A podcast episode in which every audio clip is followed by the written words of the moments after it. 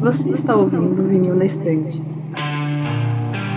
A sua dose semanal de música pesada.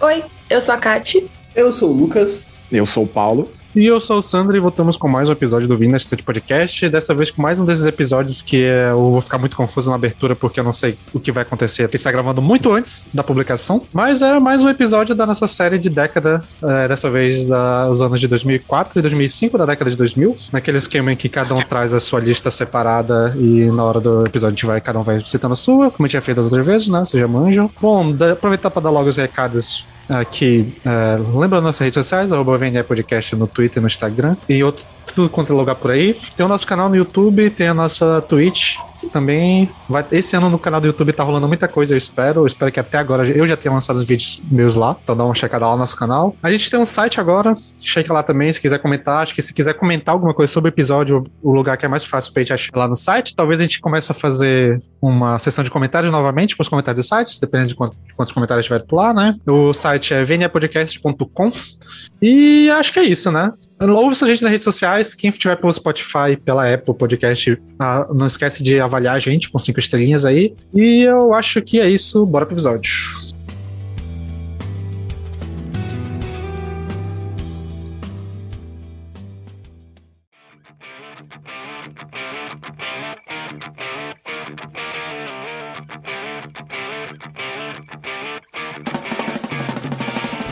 Beleza, vamos começar aqui. Então, o primeiro ano que temos é o ano de 2004. Quem quer ser o primeiro a puxar um álbum? Hum. Bora, vai, vai tu, Paulo. Olha, eu acho que é errado eu começar o ano de 2004 se eu não citar o Mastodon com o Leviathan primeiro. Porque esse álbum, para mim, ele só não é o melhor da década por causa que existe o Blackwater Park do Opus. E esse álbum para mim representa o Mastodon no seu ápice total. Óbvio que a gente iria ver outras faces da banda a partir do Crack the Sky, principalmente, mas cara, esse álbum é muito absurdo. Eles eles fizeram ser leve um livro tão tão clássico quanto o Mob Dick para literatura americana. É, eu acho que o que era o vocal do Troy tá no seu ápice aqui a fase sludge assim do Mastodon é muitíssimo bem representada com esse álbum e aqui eles já começam a inserir um pouco mais dos elementos de prog que a gente veria em álbuns futuros. Aqui tem alguns clássicos da banda, ao meu ver, é, principalmente Blood and Thunder, né? tem não tenho o que diga, eu acho que todo fã de metal que passou pela década de 2000 ouviu Blood and Thunder. Então, tipo, cara, esse álbum para mim é sensacional e todo o trabalho de todos os músicos aqui é extremamente bem representado. Eles sabem fazer as baladas serem serem sludge, tipo, aquelas baladas tipo bem massa do início mesmo e ainda assim fluir bem com o restante do peso do álbum e cara, poderia passar horas assim falando desse álbum, mas óbvio que eu não vou. E a balada final, tipo, Joseph Merrick depois de Hearts Alive dá um clima muito gostoso para encerrar o álbum. Então, assim, é bizarro que o Mastodon tenha é, conseguido fazer esse álbum ser seu segundo, assim. para mim, eles não alcançaram esse álbum depois. Eles chegaram perto disso, mas não alcançaram esse álbum depois. Mas é isso segundo melhor álbum da década pra mim. Vamos já, come... desse jeito. já começamos com opiniões, né? O pessoal veio. então deixa eu, deixa eu dar a minha dose de opiniões aqui. Então, é, o primeiro contato que eu tive com esse álbum foi jogando Need for Speed Monster Wanted, porque ele tava lá na trilha sonora, junto com músicas do Bullet for My Valentine e do Avenged Sevenfold e do Disturbed. E eu ouvi essas três bandas depois do jogo e não quis ouvir Mastodon porque eu achei a música meio chata. E basicamente isso não mudou com o passado. Pois é, e eu. Disturbed também um pouco. Eu fui mais pra ver se foi de Bullet for Valentine. E, tipo, eu achei. Sei lá, eu não sou. Eu fui ouvir a primeira vez o álbum inteiro. A gente foi gravar no passado episódio de Metal e Literatura. E eu ouvi umas duas vezes e eu achei ele bem. É, passou. Tipo, eu acho a tendo uma música ok, mas, tipo. Mas esse álbum tem aquela parada que eu falo que é muito americano Então, tipo, principalmente a- as músicas mais curtas, como a Blood Thunder. É o tipo de andamento que eu não curto, que eu acho meio genérico assim, mas assim, o álbum maneiro, não é ruim, mas não me pegou. Acho que eu prefiro mil vezes o Mastodon do, do Craig the Sky. Eu também já vou dar a minha opinião e falar quase a mesma coisa. Eu não concordo que seja tão americano, mas eu- se, se você falou que, a- que, o, que o Mastodon tem duas faces, que a Most igual a outra face do Crack the Sky, eu prefiro muito mais a outra face. Essa face pra mim é. Não sei, cara, eu não quero cagar em cima desse álbum porque tem umas músicas que eu gosto, tipo Iron Tusk, que eu acho bem da hora, mas. Não sei, não, não, não, não- nunca, nunca me pegou essa, essa fase meio sludge, não sei, nu- nunca me pegou essa, essa fase do Mastodon e não sei se algum dia vai pegar. Mas é isso, assim, eu, eu ouço também esse álbum, tipo, meio. Ah, é um álbum, é um álbum. Eu, inclusive, não ouço ele porque eu evito ouvir, eu prefiro ouvir as coisas mais Crack the Sky, um pouco mais viajadas, um pouco mais. Até mais pop, cara. Eu, eu acho, eu acho, eu gosto do pop do, do Mastodon. Mas enfim, eu sei que eu tô falando isso aqui e, e o Paulo tá fazendo careta e tá tipo, caralho, velho, que ódio desse Sim. cara falando mal do. Mas. mas. Mas é isso, eu, eu acho ele um, um álbum. É um álbum. Eu acho um álbum. É isso aí. Também. Tusk, que, por sinal, é a música mais americana do álbum. Mas enfim, continua. Kai. Sim, sim. Eu gostei de uma música do Mastodon, eu achei que era desse álbum, mas não é. Então, retirei meu comentário. Pode cortar isso, Sander, por favor. Nem fudendo que eu vou cortar isso. Não, não tem nem nada a ver. É só pra ver como a gente se engana com o Mastodon. É, Cara, eu tinha Vale o certeza que era detalhe- isso, mas enfim. que eu acho o clipe de, de Bloretana meio toscão, assim. Tipo, nem parece que é o Mastodon fazendo aquele clipe. Parece um clipe de uma banda qualquer, assim, coisa genérica da porra. Eu nunca vi. É que tem- eles estão vestidos de palhaço, não é? Ah, eu acho. Não sei. Que? Não é, não é que eles estão com uma máscara de palhaço? No, um, um deles, eu acho. O, o clipe de and Thunder? Eu não sei, eu Não não, sei. assisti o clipe de Blood and Thunder. A Não é? minha, o meu entretenimento era, tipo, ou o álbum ou Need for Speed. Eu acho que você tá confundindo Eu acho que o não. do Flo- Fluorescent Adolescent do Não, não. Monkeys. ah, tudo bem. Uau. Essa escalou muito rápido. Não, as pessoas podem confundir, né? Vai, vai que confunde. A capa, pelo menos, vocês acham bonita? Não, a capa de Deus? assim, bonitona, Não, bonitona. é uma obra. A, ca- a capa e as letras eu acho maneiro. Assim, o lance é, é porque assim, eu não sou muito fã de Sludge, né? Então já não, já não me bate por aí. Mas. Acho que eu tenho que ouvir mais também. Eu só ouvi duas vezes, né? Mas preguiça. A capa Acho que- é sempre bonita, mas né? Se eu, for, o som nem tanto. Se eu for ter que ouvir outro álbum do Mastodon, provavelmente eu vou pegar o. alguma coisa Mountain lá primeiro. Ah, o outro. Não, não, calma aí. Bloody Mountain? Bloody Mountain, eu acho. É. Ah, o Blood Mountain é o depois do Leviathan. Isso, se eu for pegar algum álbum que não seja o Craig Sky, vai ser ele. Algum dia eu faço isso. Ele vai ser citado no próximo episódio, então já, já dou esse spoiler. Olha aí.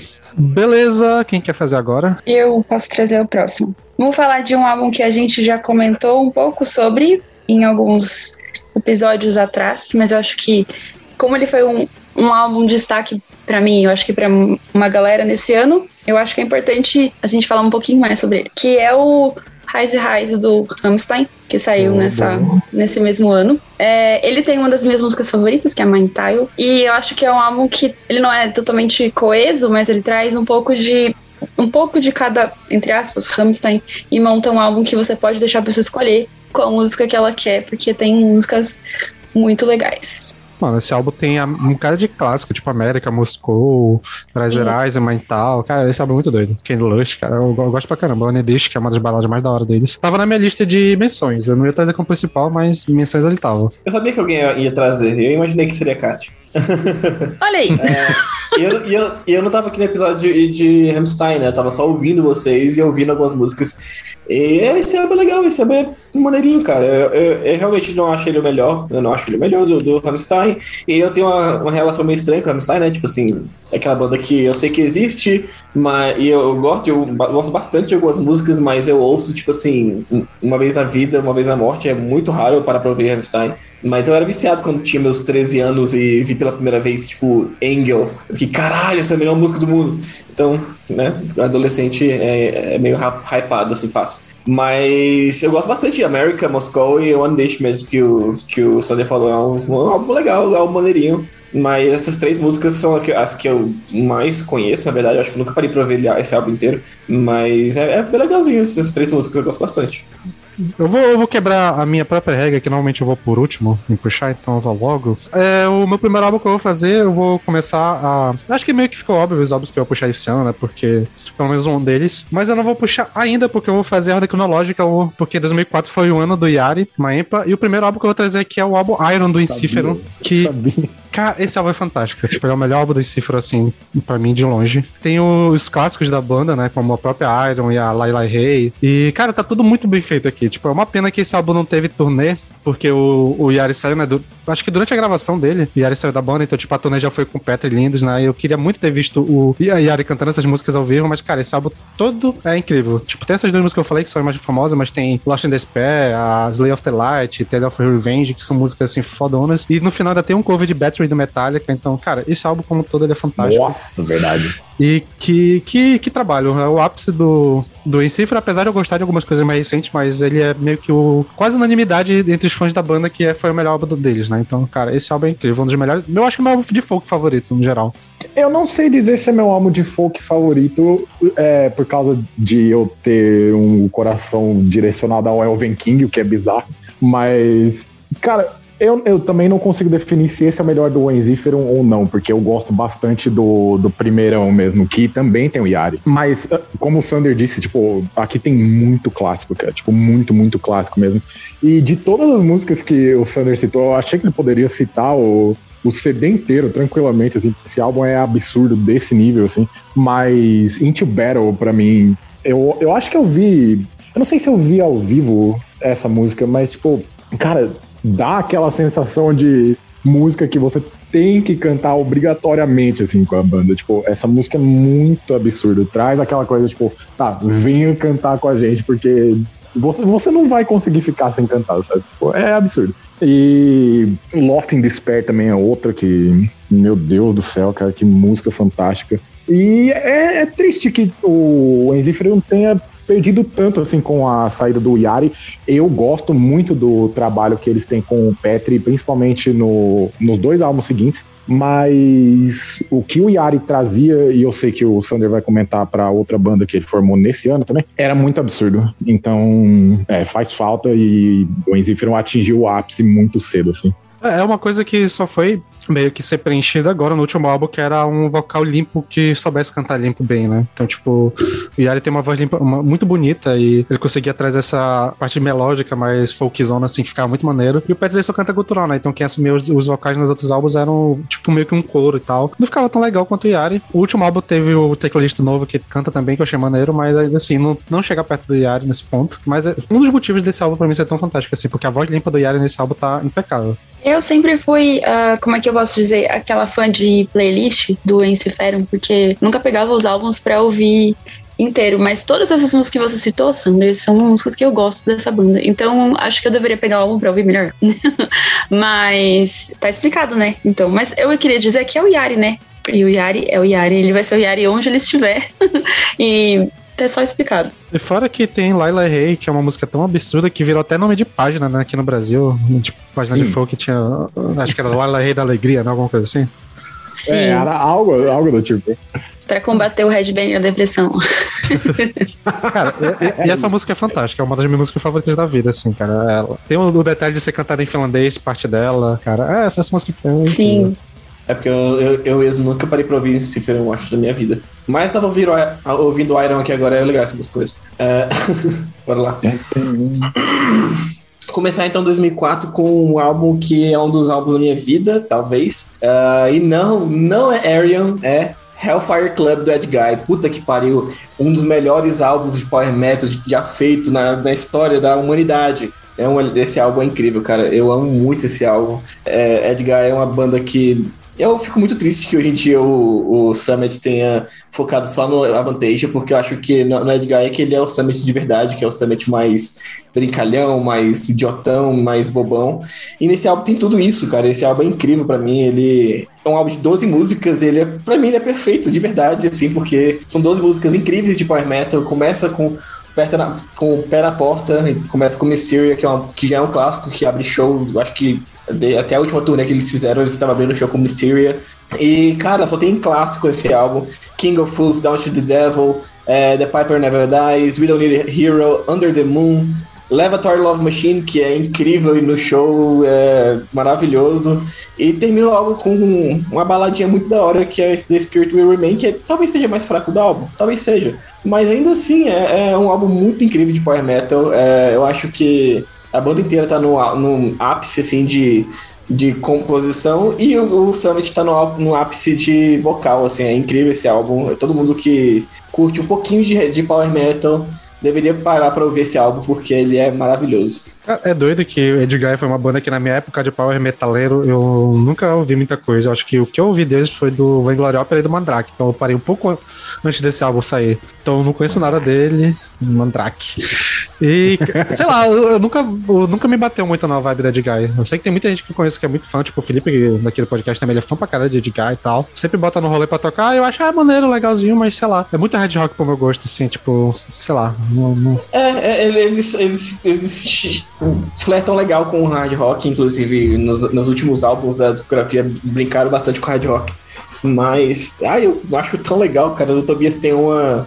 Como posso dizer? Ele é tão carismático que ele deixa, ele deixa passar isso por, por, por onde ele passa. E eu acho que no Edgar é, o carisma dele simplesmente é insegurável. Assim, todo mundo que, que gosta um pouquinho de Power Metal vai acabar gostando desse álbum. É, na, na, minha fase, tipo, o fã supremo de Power Metal, tipo, Ed Guy nunca foi uma banda que me desceu tanto assim. Só que eu, eu tinha, eu tinha momentos de olhar pra banda e pensar, vamos tentar de novo. E aí eu escolhia, por exemplo, o Vainglory Opera. E esse álbum para mim é fantástico. Aí beleza, eu pensei, tá, beleza. Essa banda não pode ser tão absurdamente gigantesca graças a apenas um álbum. E eu fui tentando os outros e chegamos no Hellfire Club. E, porra, esse álbum é muito bom, cara. Tipo, muito, muito bom mesmo. É, esse lance de flertar com o hard rock, tipo, eu acho que a partir daqui o, o Edgar fez mais. Só que aqui eu acho que foi o último momento é, da banda onde, tipo, esteve no ápice sabe? Tipo, a voz do, do Tobias estava num ápice, assim, e cada instrumentista parecia que estava tocando o máximo que poderia, sabe? E eu acho que o álbum abre muito bem com Mysteria, mas tem muito, tem muito clássico aqui, né? Muito, muito clássico. E, sei lá, tipo, pra mim é mais fácil ouvir Edgar do que Avantasia, por exemplo. E esse álbum e o Vainglory Opera, talvez o Theater of Salvation são a prova disso. É, não, eu, eu ainda acho, eu, eu sou mais fãzão da banda, né, eu passo um pano cabuloso, eu ainda acho que Rocket Ride é, é, ainda é ápice, assim, sabe? Tipo, tanto com, compondo, com, com riffs, é, sendo galhofa, e, e, e, o vocal do o vocal do, do Summit também tá muito bem no, no Rocket Ride. Aí depois, realmente, a idade vai chegando e no, no, deu, deu uma caidinha. Mas é, cara, esse álbum é incrível, nossa. É, todo mundo aí que gosta um pouquinho de power metal, para um pouquinho pra ouvir aí, pra. Que no mínimo você vai rir. No mínimo. Porque as letras. No mínimo você vai rir, isso é uma certeza absoluta.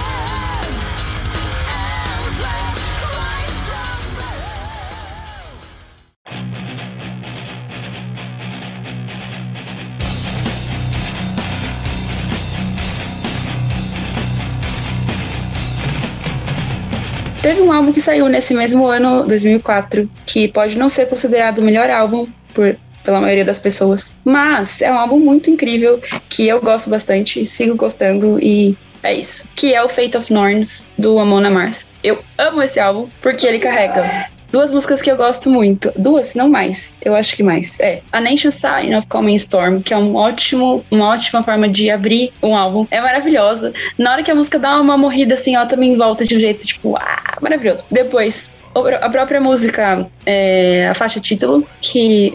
Ai, é lindo. E a minha favorita, que é Pursuit of Vikings. Sim, é mainstream? Sim. Ela é muito manjada? Também. Mas ela é uma música incrível, sempre vai ser. Eu usava pra estudar, pra banguear sozinha no quarto, pra fazer várias coisas. Eu sempre vou gostar. Tem gente que é como gostar de Amanda Mars, mas eu não sou essa pessoa, eu sempre vou gostar e eu vou assumir também. e é isso, Amanda Mars, nesse álbum, pra mim, eles estão top. Cara, que bom que você falou desse álbum, porque eu fiquei com dó. Eu, fiquei, eu tirei ele da, da, minha lista aqui, porque eu falei, ah, velho, eu vou deixar pra falar do próximo álbum, no próximo episódio, que eu acho que ele é mais impactante, assim, mas eu gosto muito desse álbum também. É, ele acho que foi o último álbum, assim, mais. é, ele foi um álbum de transição, assim, quando eu paro pra pegar na, a discografia do Amon Amarth é meio um álbum de transição, né? Que ele tava passando ali do death metal mais cruzão para um death metal mais rifado, mais pop, assim, mais. Não é pop, né? Porque nele não faz nada pop. Mas, é melódico, né? Mais melódico, é. Então, e a postura Vikings total é isso, né? Tipo, é, é realmente a transição de uma coisa tão crua para uma coisa tão melódico e tão bom. Fala sério, é muito boa essa música. É incrível pra bater cabeça. E esse álbum é maravilhoso. Nossa, eu adoro esse álbum. Eu adoro a discografia do, do Amon Amarth e eu também sou contra esse negócio de ai, ai ficar cagando em cima, em cima da, da, banda por causa de alguns fãs idiotas. Ah, fala sério, os caras da banda são super, super tranquilos, super gente boa. Tem, tem muitas outras bandas que merecem hate aí. Qual é o lance de não, não né? gostar de Amona March? Ah, é porque tem aqueles caras que é os vikings. Ah, os vikings de Osasco, né? Tá ligado? É. Isso. Ah, okay. Mas tem um outro lado, né? Que é, o, que é a galera que curte é, não curte tanto melódico, assim, outras coisas, que falam, ah, Mona Martha é, é, música de Niná, entendeu? Tem gente que tem esse, esse ah, preconceito também. Ah, por isso. Mas, mas, sabe, é totalmente irrisório. Mas ah, o problema maior é o Vicky de Osasco, sim. É, mas, mas, mas, quem, tem, quem tem esse tipo de opinião falando que a Mona Martha é muito melódico e tal, aí já, eu já não ouço eles desde que Sim. Eu percebi que a página Rock Wings não, não, não é referência a nada, lá em 2010, tá ligado? Então, assim. Sim, o povo não avançou, né? Eles não é. saíram da creche. É, não saíram dos 16 anos, infelizmente. Mas, assim, cara, é, eu acho que dessas bandas que tocavam algo e transicionaram para outra coisa, é, não tão diferente no caso do Amona March, eles foram uma das bandas que transicionaram melhor. Pô, hum. desse death metal cru para uma coisa mais melódica, eu prefiro o aspecto mais melódico e é por isso que eu não volto nada depois. Aliás, antes desse álbum que a Kat citou. Pô, esse álbum, para mim, marca um ponto de início. E Sim. é um início muitíssimo bom. Eu prefiro o Twilight of the Gods e o Surtur Rising, mas ainda assim, o, o que o Lucas vai citar no próximo episódio, né? O With Olden on Our Side, e esse álbum são fantásticos. Eu não tenho mais tanto gosto que eu já tive por Amon Amarth, mas se, se eu escolhesse ouvir alguma coisa, eu ouviria esse álbum, o Twilight of the Gods e o Certain Rising. São álbuns fantásticos. E quem reclama, eu não, não sei por que reclama, cara. É. Às vezes eu acho que eu tenho a impressão de que eles tentaram desviar do da raiz sueca melódica no início. E aí depois falaram, cara, não tem jeito, a gente é assim mesmo, vamos voltar porque a gente é bom nisso. E aí eles, eles de fato ingressaram nisso aí que eles foram feitos para. Bom ponto. É... Antes do Sander citar esse álbum, eu vou ter que citar ele primeiro. O Necrophagist lançou o álbum Epitaph em 2004, que foi o último trabalho da banda, é, com uma formação que foi, tipo, nasceu obscura desta formação, que tinha o Christian Misner e o Hans Grossman e toda essa galera. Toda essa galera. E para mim é um álbum fantástico. Esse para mim é o melhor deles. É, eu vejo que tem muito fã que acaba comentando que não, mas o primeiro álbum é cru pra caralho. Tipo, não, não é cru pra caralho. É só, tipo, talvez um pouco mais acelerado. Eu acho que as composições no Epitaph elas são mais dinâmicas. É, ao mesmo tempo que tipo, a influência do death metal vem muito de cara, assim, pro Mohammed Christmas. É, a influência de música clássica também vem muito na cara nesse álbum. Tipo, em diversos solos, em diversas passagens, assim, em quase todas as músicas, tipo, principalmente Symbiotic in Theory, que encerra o álbum, mas, assim, pode passar anos comentando sobre esse álbum. Os clássicos, tipo, Stab Wounds, e a faixa título. São, são umas coisas que, para quem curte não só death metal técnico, mas death metal em si, são coisas invejáveis. É, é umas coisas bizarras, de boas. E eu acho que o Necrophagist foi uma das poucas bandas que conseguiu fazer aquela coisa de tipo, a gente toca música muito técnica, mas ainda assim é bom pra caralho. É isso. Tipo, ápice total. Eu lamento que eles não tenham lançado nada depois e eu odeio os Swissmas por todo ano ter rumor de álbum novo, mas tá tudo bem. Ainda bem que tu puxou, porque eu não ia puxar ele não, tava esperando tu a Kat puxarem ele. Meu Deus, cara. vocês que qualquer coisa de TechDeath não, Necrophagist, não sei o que lá tal, então, esperava que vocês iam citar. E, cara, eu gosto pra caralho desse álbum. É, eu, sinceramente, eu não sei decidir se eu prefiro ele ou o primeiro, assim, eu acho que os dois estão muito pau a pau. Tipo, pra mim, os dois álbuns se complementam muito bem, então meio que, sei lá, os dois estão lá em cima. E das músicas que tu falou, eu acho que eu gosto pra caralho da All in Hash Remains. Eu acho o linha de baixo dela uma das fantásticas, assim, uma das melhores linhas de baixo do death metal. O álbum todo é muito bom. é, as músicas são mais curtinhas, né, nesse álbum. Tipo, o álbum todo tem 30 minutos. Eu acho isso interessante pra, um- pra esse tipo de gênero. Que, é, que acaba não sendo cansativo, né, e tal. Tipo, mas ainda, ainda é melódico pra caralho, rápido pra porra, bem técnico, bem naquele rolê que até as pessoas podem considerar meio exagerado, mas que é o tipo de coisa que, eu gosto pra caralho. Então é um, um álbum incrível. Teve muita banda que eu ouço hoje em dia que foi muito inspirada neles, então, tipo. Boa parte do meu gosto musical é desse álbum aqui, então não tenho o que falar, cara. Esse é, é fantástico. Pois é, né? Necrophagist existindo e sendo linda. É, eu acho que eu tive um, um,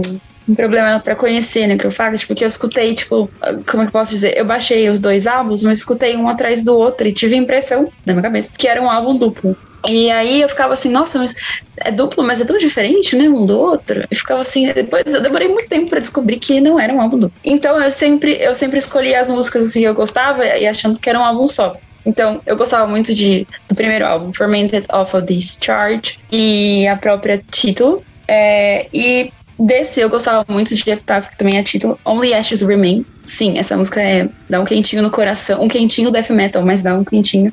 E a própria Wound, que eu acho que, que pega bastante. Esse, esse é o death técnico que ela é, é bacana. Que algumas outras bandas atuais conseguiram melhorar, fazer alguma coisa diferente e chegar perto, assim, pra mim. Mas é, é, é isso aqui que é bonitão. E é só triste que eles não tenham lançado nada, que a banda, sei lá, vive num meio zumbi, mas esse álbum é lindo e ele, ele faz justo que as pessoas citem direto, porque ele é tudo isso mesmo. É, o próximo álbum que agora. Não, vou falar também de um álbum que não é o melhor da carreira des- dessa banda, dessa pessoa, mas está no meu coração e nos últimos dias eu tenho ouvido bastante, tenho prestado atenção e tenho lembrado, porque foi, foi uma- pessoa que marcou bastante a minha época. Que é o último álbum da carreira do Dio, carreira da banda Dio, né? É, o Master of the Moon.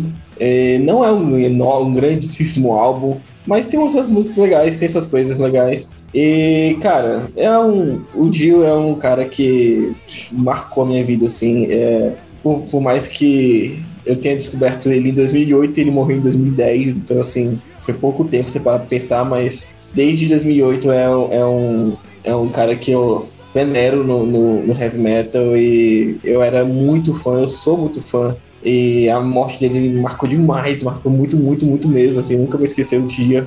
É, e, cara, é, é um cara incrível. O, o álbum, o Master of the Moon, é um álbum legal. Ele é bem. é, o Dio tava passando por um momento de gay nessa época, né? O último álbum, 2004.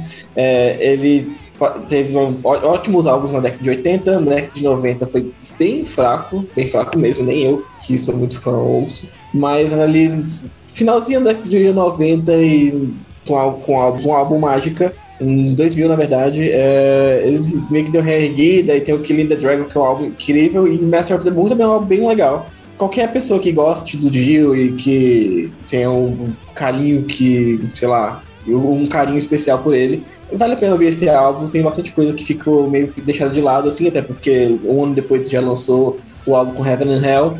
Mas é um álbum legal e, cara, eu tenho carinho enorme por esse- senhorzinho de 1,50m e calvo cabeludo, cara. Eu adoro esse cara. A discografia do Dio solo é uma coisa que eu fiquei devendo de ouvir, é uma coisa que eu sei que eu quero, mas ainda não fiz. É, Eu já ouvi algumas músicas desse álbum. é, The Man Who Would Be King, pra mim, é uma música fantástica, assim. Tipo, tranquilo. É que, sei lá, o parâmetro do, do, do Dio por- pelo álbum de estreia, seu Holy Diver, é extremamente alto. Então, sei lá. Mas essa música, sim, poderia facilmente estar nos, nos álbuns da década de 80 para mim, é, que são onde o Dio, ao meu ver, tá no ápice. É, mas é, é um álbum que eu sei que eu quero dar uma chance assim como a discografia depois do depois do álbum de 90, que é o qual é o nome? O Lock Up the, the Wolves. É. Incrível como eu não entendi uma sequer palavra do que vocês falaram desse, desse bloco inteiro.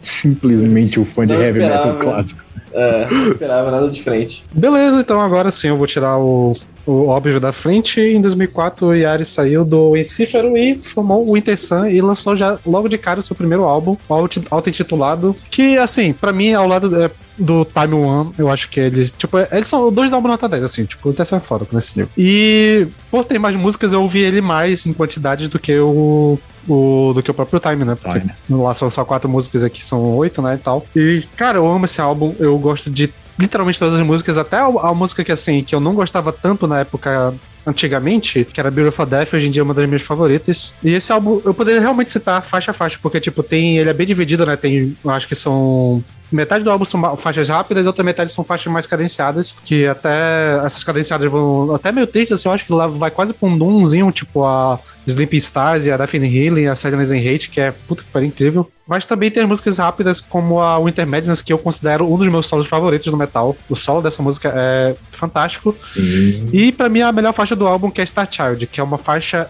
inteira, assim, fantástica, parece um épico. Ela tem alto, pontos altos na energia foda, depois a música dá uma calmadinha, tem vocal limpo. Cara, a música toda é incrível. Eu amo esse álbum, eu literalmente gosto de todas as oito músicas, eu não pulo nenhuma vez quando ouço. Eu, quando eu era mais novo, eu tinha uma. Quando lá, tava na minha aprendiz, ali por volta de 2012, 2011 e tal. Eu ia todo dia pro trabalho ouvindo esse álbum, todo dia.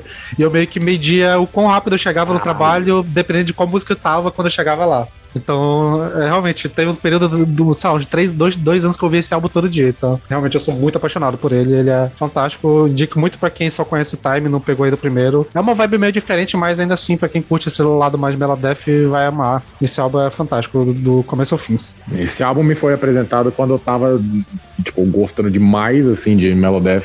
Foi antes do Time One, então, tipo, quando, quando eu ouvi o Time foi uma sensação muito esquisita, mas ainda assim fantástico. Mas, dito isso, é, por mais que eu não considere esse álbum um 10 para mim, eu concordo com absolutamente tudo que o Sander falou. E, cara, desde Beyond the Dark Sun, tipo, que é aquele riff extremamente acelerado, tipo, você ouve isso, se você ouve pensando, tipo, tá, beleza, o cara veio do Enzífero, tipo, não vai ser necessariamente, é, necessariamente uma coisa tão acelerada assim, o argumento já cai por terra em Beyond the Dark Sun e Winter Madness.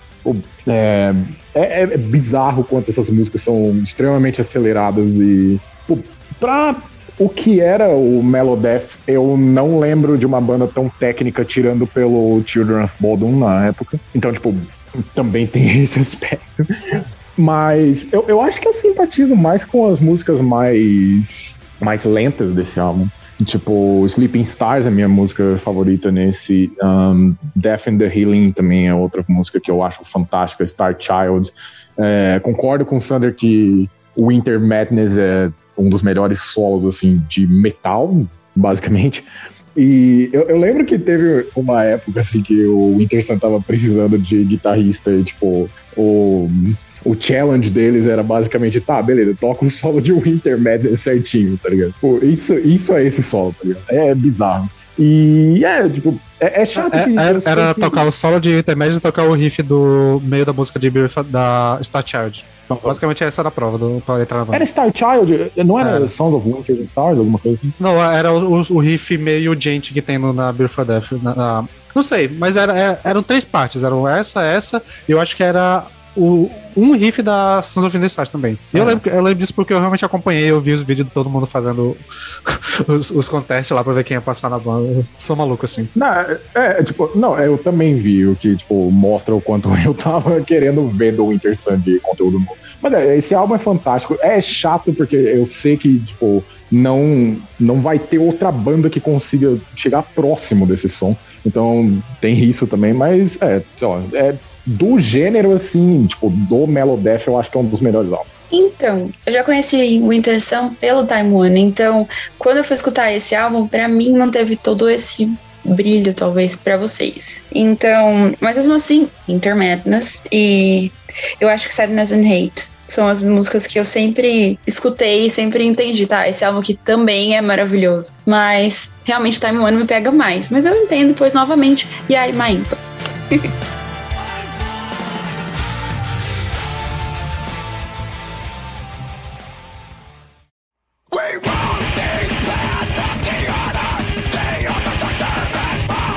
Vamos agora pro último bloco de álbuns de 2004. Paulo, puxa o teu logo aí. O meu terceiro álbum de 2004 será o Miss Machine do Dillinger Escape Plan, que eu acho que aqui ninguém ouviu, eu não sei, mas tipo, é, é uma banda de mathcore que já elimina muito ouvinte. E cara, é, é bizarro, cara. Tipo, não tem muito o que explicar do Dillinger Escape Plan. Pra mim, tipo, é um som muito único, é uma coisa. É, é prog com grindcore, alguma coisa assim. É bizarro. Tipo, é uma combinação muito esquisita, mas funciona bem pra caralho. Em todos os momentos do álbum, eles não desligam. Tipo, principalmente nesse álbum. Tipo, eu acho que os trabalhos seguintes, eles, eles têm um lance de beleza, vamos colocar um single aqui. Ah, essa música vai pra rádio. Tipo, essa música a gente consegue ter um pouco mais de dinâmica, colocar um pouco mais de lentidão na música. Esse álbum não para. Em nenhum momento, é 100% lá em cima. Talvez seja cansativo para alguém que esteja tipo, querendo um tempo para respirar e coloque isso para ouvir, tipo, você, você não vai respirar. A banda em todo tempo vai estar, tá, tipo, tá, é isso, é isso, é isso, é isso, é isso é rápido pra caralho, é violento pra caralho. E, tipo, o Greg, tipo, ele consegue ter umas nuances vocais de ao mesmo tempo de ser melódico com um vocal feio, eu reconheço isso. O, o gutural dele é uma coisa que eu só ouvi dele. Tipo, não, não existe um vocalista igual ele e aparentemente nunca vai existir, porque recentemente tem muita banda tentando emular o som do The Escape Plan, mas ninguém consegue. E é foda que a banda acabou, cara, mas assim, tipo, esse álbum pra mim é um ápice absurdo. É, é uma coisa nichada, eu sei que é, mas, pô, pra mim é fantástico, não, não tem jeito. Esse eu acho que tu acertou uma coisa que foi que ninguém mais aqui ouviu. eu já imaginava. Pode ir, Kat. Bom, eu vou trazer um álbum que eu gosto muito, que é o Nightmares Made Flash do Bloodbath. Esse álbum eu conheci através de uma música que a minha banda favorita aqui no Brasil, que é o Espera 13, fez um cover e eu fui atrás. Sim, um rolê. mas fui ouvir esse álbum e eu gostei de praticamente todas as músicas, mas a primeira, a sequência de das primeiras três ou quatro, elas sempre me pegaram muito mais, que são Cancer of the Soul, que é tipo um pé na porta assim desse álbum, que já entra uh, Brave New Hell, que é outra que dá sequência para isso. Soul Restoration, Outnumbering the Day, que ah, maravilhosa. E aí sim passa, passa um, um, baixo que é, que é, sei lá, a quinta música e chega na minha favorita que é Ethan. Ethan é uma história bizarra, né? De, daquela história de pessoas que, que querem praticar canibalismo entre elas, mas a música é muito legal. Eu gosto demais desse álbum e eu, eu só descobri que duas coisas interessantes sobre eles tipo, esse ano, ou talvez ano passado, acho que foi ano passado, que um, ele foi dedicado ao Corto, é, e isso já é uau. Tem muita gente de peso na banda, isso eu já sabia antes, mas ele foi quem canta nessa, nesse álbum é o Peter Tatchburn, eu não sabia. Eu fui descobrir depois e hoje eu entendo porque eu gosto tanto dele e não tanto dos outros, assim. E o Blood Metal atual esqueça, mas é, eu gosto demais desse aqui, eu acho que ele é faz jus. E a capa que eu gosto dele, pra ser sommelier de capa, não é a que ele foi lançado, é uma que eles lançaram depois com, tipo, uma coisa meio Cannibal Corpse, assim, e eu acho que é a melhor que tem. Cara, Curioso essa escolha, e eu gostei, porque tá, é um que tava na minha lista. Eu jurava que tu ia puxar outro álbum do, do Peter Tadman desse ano. Acho que o Arrival é desse ano, né? Arrival, é. Só que eu não queria falar do Hypocrisy. e aí eu puxei outra coisa. e, cara, é, eu gosto muito de Bloodbath. Eu já gostava de Bloodbath antes de descobrir que era um projeto meio que do Catatonia, né? Então, tipo... É, e eu acho que, se eu não me engano, quem tocava bateria nesse álbum era o Axin Hot, né? Que foi do Opeth depois. Ele mesmo. Isso. É os quatro. É o, é Jonas, o Endes, o Axel Hot e o Peter Tedg na vocal. Formação incrível. Acho que o Dan também ainda tava na banda nesse, nessa época. Tá, o Dan isso. E, cara, eu gosto pra caralho. Ah, Essa música que tu falou aí, tem, eu acho que é a mais famosa deles, né? Tipo, tal. E eu gosto do álbum como um todo, mas ela é realmente é uma dessas músicas famosas que realmente faz sentido ser famosa, porque ela é toda fantástica. É um álbum pra quem não é tão fã assim de, de death, death metal mais tradicional, assim, mais brutal, mas que, É. que tu pega a galera que, tipo, que tu gosta, tipo, do Catatonia, ou e tal, e experimenta ouvir que eu acho que o Bloodbath pode ser uma boa entrada. Pode ser um álbum desse, um álbum que tem o Michael Arquefett no vocal e tal. Cara, a banda, assim como toda, é muito foda. Ou agora, né, que é o, o maluco do Paradise Lost lá, que tá cantando, Nick Holmes, né? E, cara, é incrível. é, eu gosto pra caramba desse álbum. Acho que ele é o meu segundo favorito da banda. Acho que só perde pro. Acho que é um dos últimos, que é aquele Sa- Satan Arrow, fez alguma coisa. The Arrow of Satan is Drawn. Que é, cara, aquele álbum é, é doidão. Caralho. Mas, assim, é incrível, eu gosto pra caralho. É ótima pedida, que realmente tava na minha lista se for um dos que eu tava pensando se eu puxava ou não. Vou confessar que eu acabei de descobrir que ele era de 2004. ele tava na minha lista no geral, mas eu descobri agora que ele é de 2004 e fiquei, uau. Ah, cara, é, o Bloodbath é dessas bandas que, ao meu ver, tem uma discografia extremamente sólida. Tipo, não, não existe um álbum que dá pra falar, tipo, ah, isso aqui é ruim. É, mas, obviamente, Nightmares Made Flash é, tipo, um ápice absurdo. E não tem onde tirar nem pôr. Tipo, a, a Kat fez todo ponto positivo, assim, do álbum. E eu, eu não sabia que o Dan Swan não tava nesse álbum. Então, tipo, já mostra o quanto a, a formação desse álbum é só nome de peso e só nome que não, não, não erra a mão, geralmente. né? E o Peter tá, tipo, é bizarro o trabalho que, em comparação ao que o Hypocrisy parou totalmente de 2013 até o ano passado, é bizarro o quanto esse homem tava trabalhando nessa época. Então, tipo, e todo o álbum nessa época do Hypocrisy e também do Bloodbath pô, eram excelentes. Então, sei lá, ouçam isso e. Cara, do- dos álbuns, tirando dos álbuns classicões, assim, de, de death metal, tipo, esse é um dos melhores que surgiu depois, tipo, da década, tipo, do início da década de 2000, ao meu ver, pelo menos. Beleza, então, cara, eu tô com muita dúvida de qual álbum trazer aqui, porque tem dois álbuns que eu não citei ainda que são muito importantes e que foram muito importantes pra mim na minha adolescência. Mas como teve uma, uma banda que a gente falou recentemente, que foi o Cradle of Filth, então eu vou. Então eu vou puxar o álbum The Fight Imagination do Kuvadis, que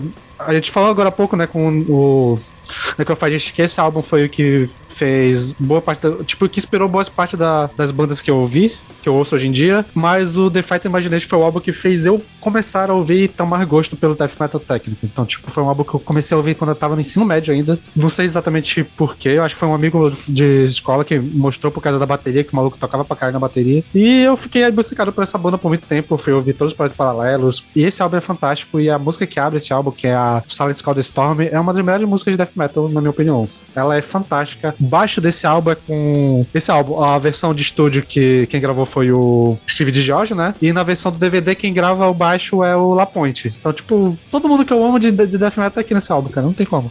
É incrível. Ele é, eu acho que o que poderíamos dizer que é um ancestral do Beyond Creation, mais ou menos, assim, tipo de ser um tech death que não é tão focado em solo, tem bastante melodia, mas ele é bem mais em riff e tal, e a linha de baixo são muito aparentes. O vocal desse maluco absurdo no início da Call of Storm, ele, ele dá um grito de, gutural que eu acho que dura uns 20 segundos. Eu nem sei como ele consegue fazer aquilo ao vivo também. É, é absurdo. E o álbum todo tem muita música maneira, assim, tipo, o álbum como um todo é muito bom, ele tem umas umas partes instrumentais que eu acho que dão umas quebras legais pra, tipo, instrumental meio, meio sinfônico e tal. Tá sinfônico não, né? Mas é, orquestrado. E, cara, o álbum todo é incrível pra quem curte esse tech death, mas não gosta de bandas muito exageradas, entre aspas. Eu acho que o Kuvadis é um bom caminho, assim. Tipo, que o álbum todo ele é impecável e não- ele é bem no ponto, assim. Acho que ele consegue trazer boa parte da parte técnica, uma parte do, do- da brutalidade e tal. Ele tem um pouco de lá da melodia também. O álbum como todo ele é fantástico, assim, um dos meus... Ele é um dos álbuns da vida que eu um dia trarei ainda no episódio de álbuns da vida. Eu queria comentar que, primeiro que você falou, eu escutei Covardes. Eu falei, que- quem que é Covardes? Mas, enfim. É? É, e a segunda coisa é que há um ano atrás a gente tava falando exatamente sobre esse álbum na gravação de cena canadense. Exatamente, a gente gravou antes de começar a gravar, né? Nas férias, então, olha aí, realmente. Exato. E tava nós um quatro, link- nós quatro exatamente naquela gravação. Pode crer.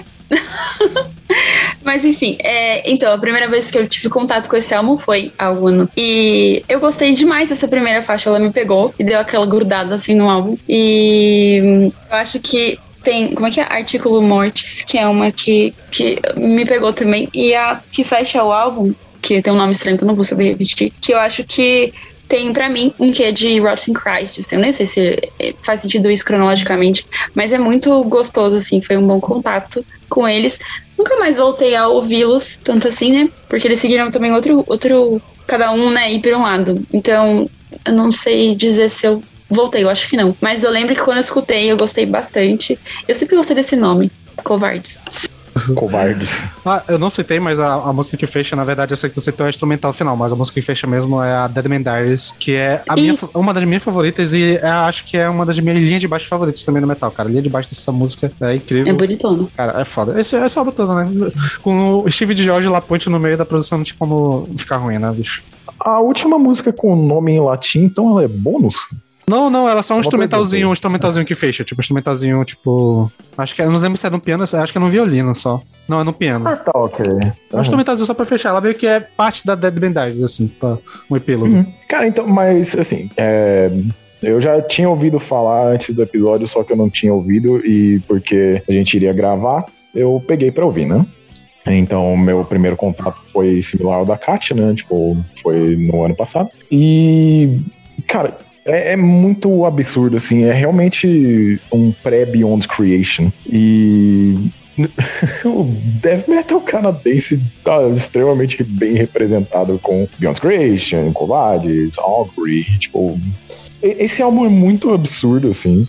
Eu, eu acho que é uma daquelas coisas que você acaba encontrando quando você explora bastante do gênero e fica, nossa, cara, que, que fantástico, sabe? Tipo, isso aqui é um álbum muito foda. É, por causa que o ritmo desse podcast é extremamente frenético, eu não consegui ouvi-lo novamente, mas é, é um álbum fantástico, cara. Tipo, sem erro nenhum. E saber que dois dos meus baixistas favoritos participaram da gravação do DVD e do álbum, tipo, Cara, não, não tem erros. E, tipo, dos baixistas são, tipo, top do top, assim, que o death metal técnico, principalmente, pode oferecer. Então, é, puta álbum que eu acabei não retornando tanto.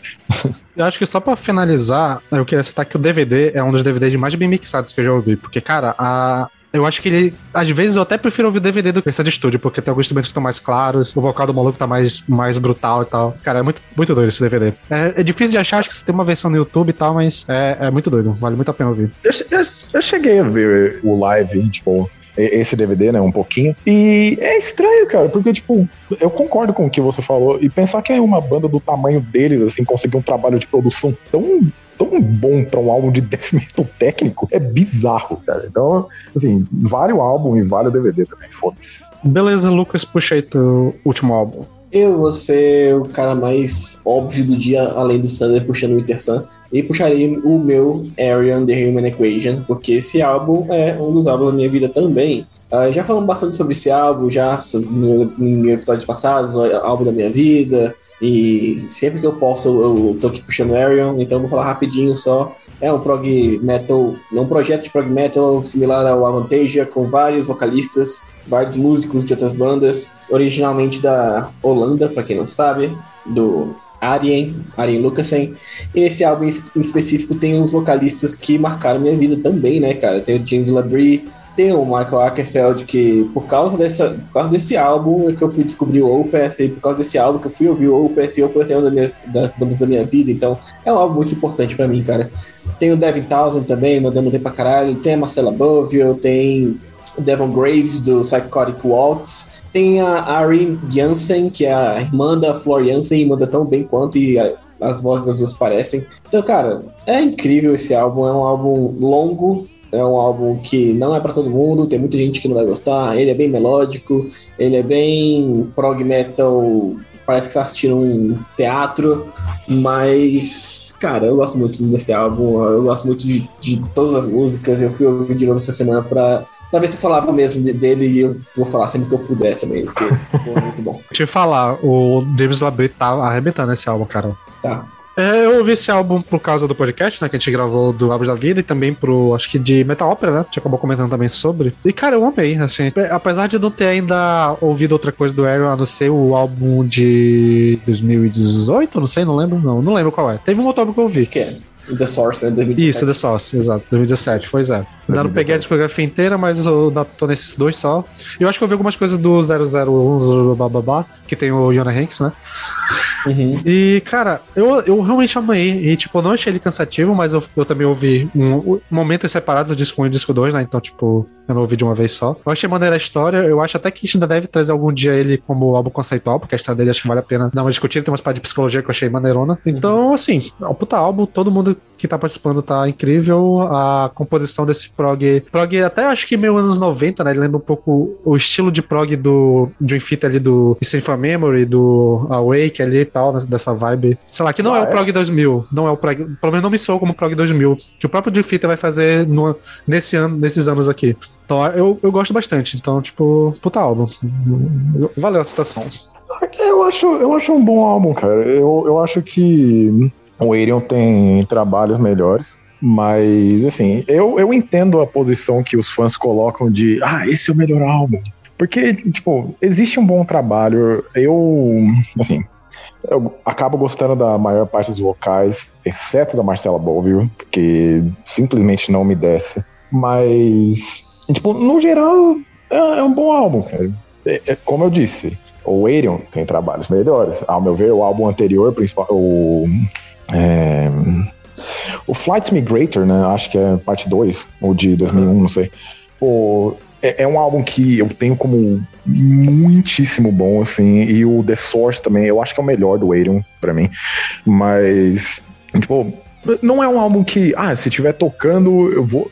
Talvez eu esteja pedindo pra parar quando já estiver no meio do álbum, porque eu sei que a duração do álbum é uma hora e quarenta. Então é uma coisa difícil. Mas, dito isso, se eu ouvir as oito primeiras músicas, eu vou falar, ah, ótimo, eu vou pausar e ouvir depois. Eu acho que é um bom cardápio, sim. É uma hora e quarenta, sim, mas você vai conhecer. Eu falei isso exatamente na nossa gravação de Alvos da Vida. É um cardápio legal pra você conhecer a banda e saber o que tem por aí. E agora eu fiquei pensando no encarte, assim, se tivesse um encarte desse álbum, a parte de agradecimentos de participações ia ser maior que o resto, né? ia ser muito bom. eu não sei, só queria ver mesmo. É, mas é isso. É um álbum que eu, no final, assim, deu uma cansada, mas por conta da extensão. Se eu tivesse talvez dividido, eu teria gostado mais, mas eu já, já conhecia o Ariam de outras coisas e nunca foi difícil de ouvir. Pelo contrário, sempre foi legal.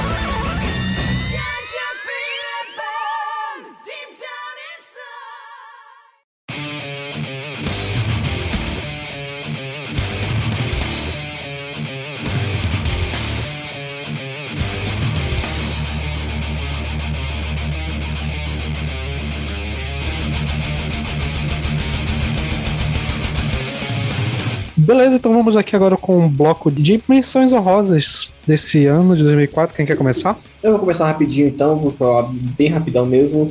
Eu jurava que o, que o Paulo ia puxar o Exodus Temple of the Da- Damned. Ele não pu- pu- puxou, então eu também não puxei, porque eu queria falar de outras coisas, mas é um puta álbum do caralho. E pra mim tem uma das melhores faixas de, de thrash metal da, da história, que é o Wars My Shepherd, que é puta que pariu, essa música é do caralho, é incrível.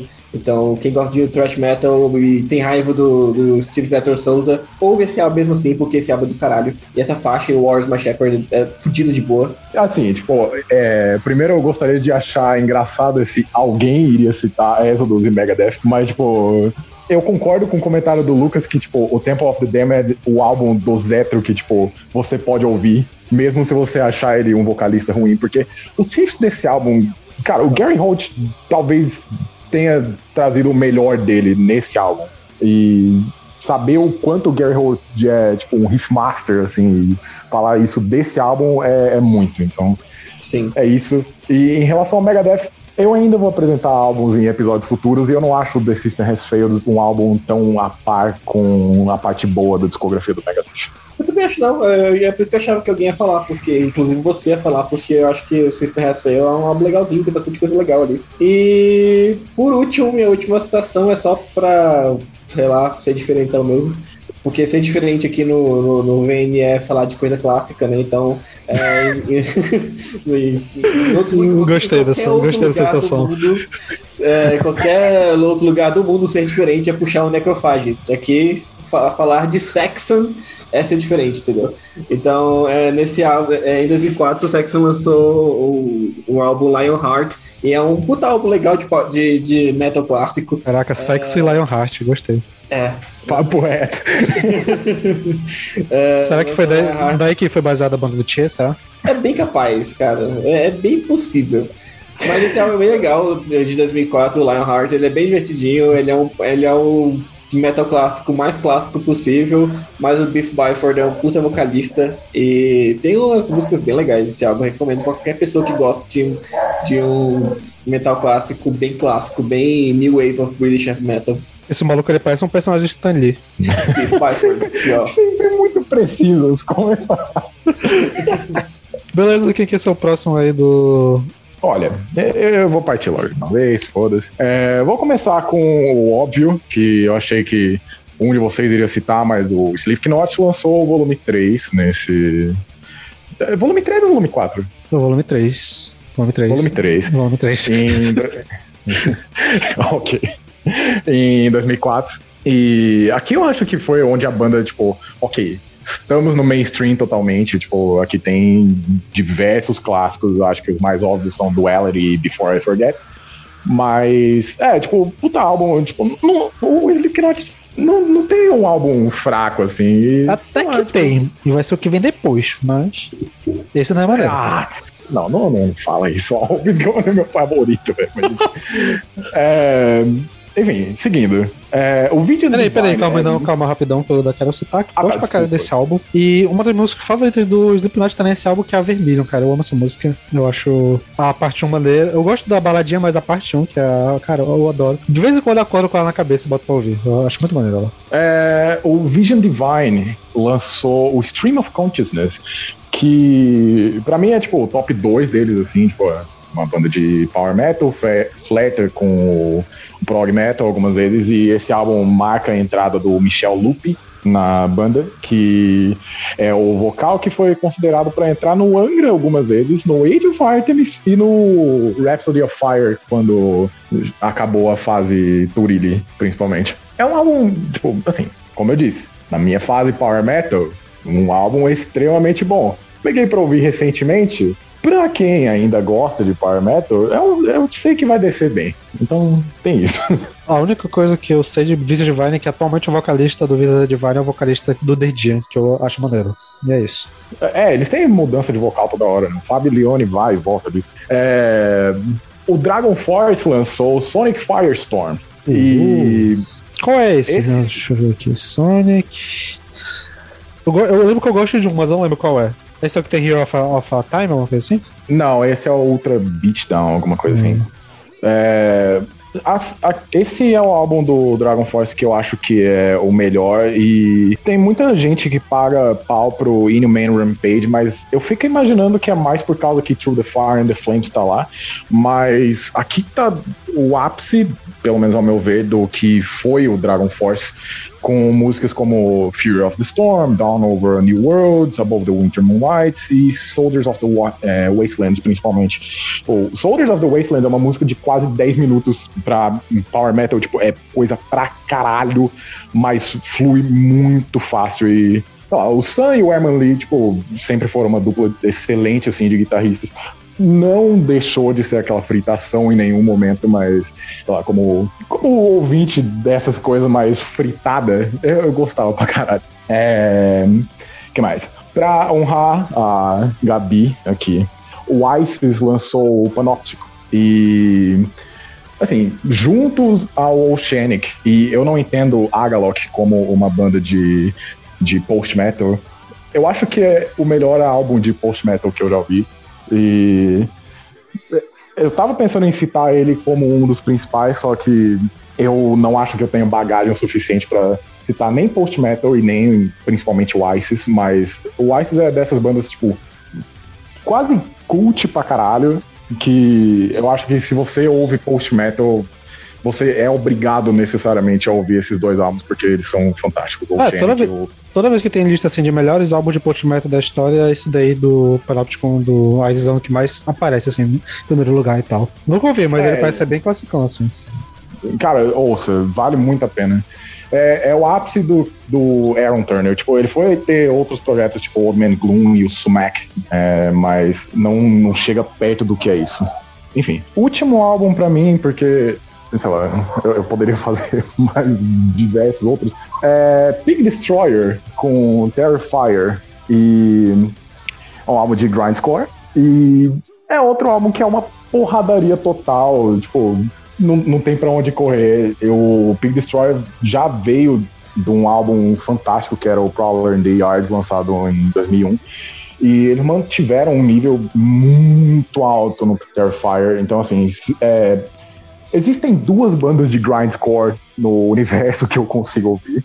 Pig Destroyer sendo uma delas e Napalm Death sendo a outra, mas em relação a álbuns, tipo, os dois melhores são do Pig Destroyer, esse e o Prowler in the Yard. Vai, Kat. Beleza. É, acho que vale trazer algumas menções honrosas aqui. Primeiro vai pro Hypocrisy com The Arrival, que, bom, falando bem rapidamente dele, ele tem algumas das, das minhas músicas favoritas. A própria título é... Título, caramba. Acho que ele é o mais famoso deles, né? Sim, é um dos mais famosos, tem a maior capa de ETs possível que eles poderiam ter. É. Mas ele tem algumas músicas que eu gosto muito: Eraser, New World, uh, The Abyss, Departure, War Within. São músicas que eu gosto bastante. Não é, ainda assim, não é meu álbum favorito do Hypocrisy, mas eu gosto muito. E eu acho que o Peter se superou nele também. Algum comentário? Puta álbum. Saudade quando o Pete Tetguinson era maluco com ET. Sim, saudades. Minha maior saudade. Preciso demais. É, o outro que eu precisava citar é o Behemoth com Demigod, que, que eu pariu. gosto desse álbum bastante.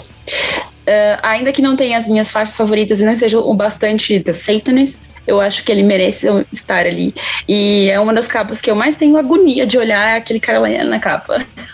mas é um álbum, acho que passou um pouco batido pra gente, mas eu tinha que lembrar assim dessa menção aí, do Behemoth. Ele não ia passar batido porque tá na minha lista de menção também. E eu amo esse álbum. pariu. Eu acho que assim, eu, é, basicamente eu comecei a ouvir Behemoth desse álbum pra frente. Eu raramente eu pego coisa de trás, mas esse daí, o Evangelion e os mais recentes, puta que pariu, são incríveis. Eu acho que ele é o meu top 5 da banda. né, da- na- mas ainda assim é fantástico, cara.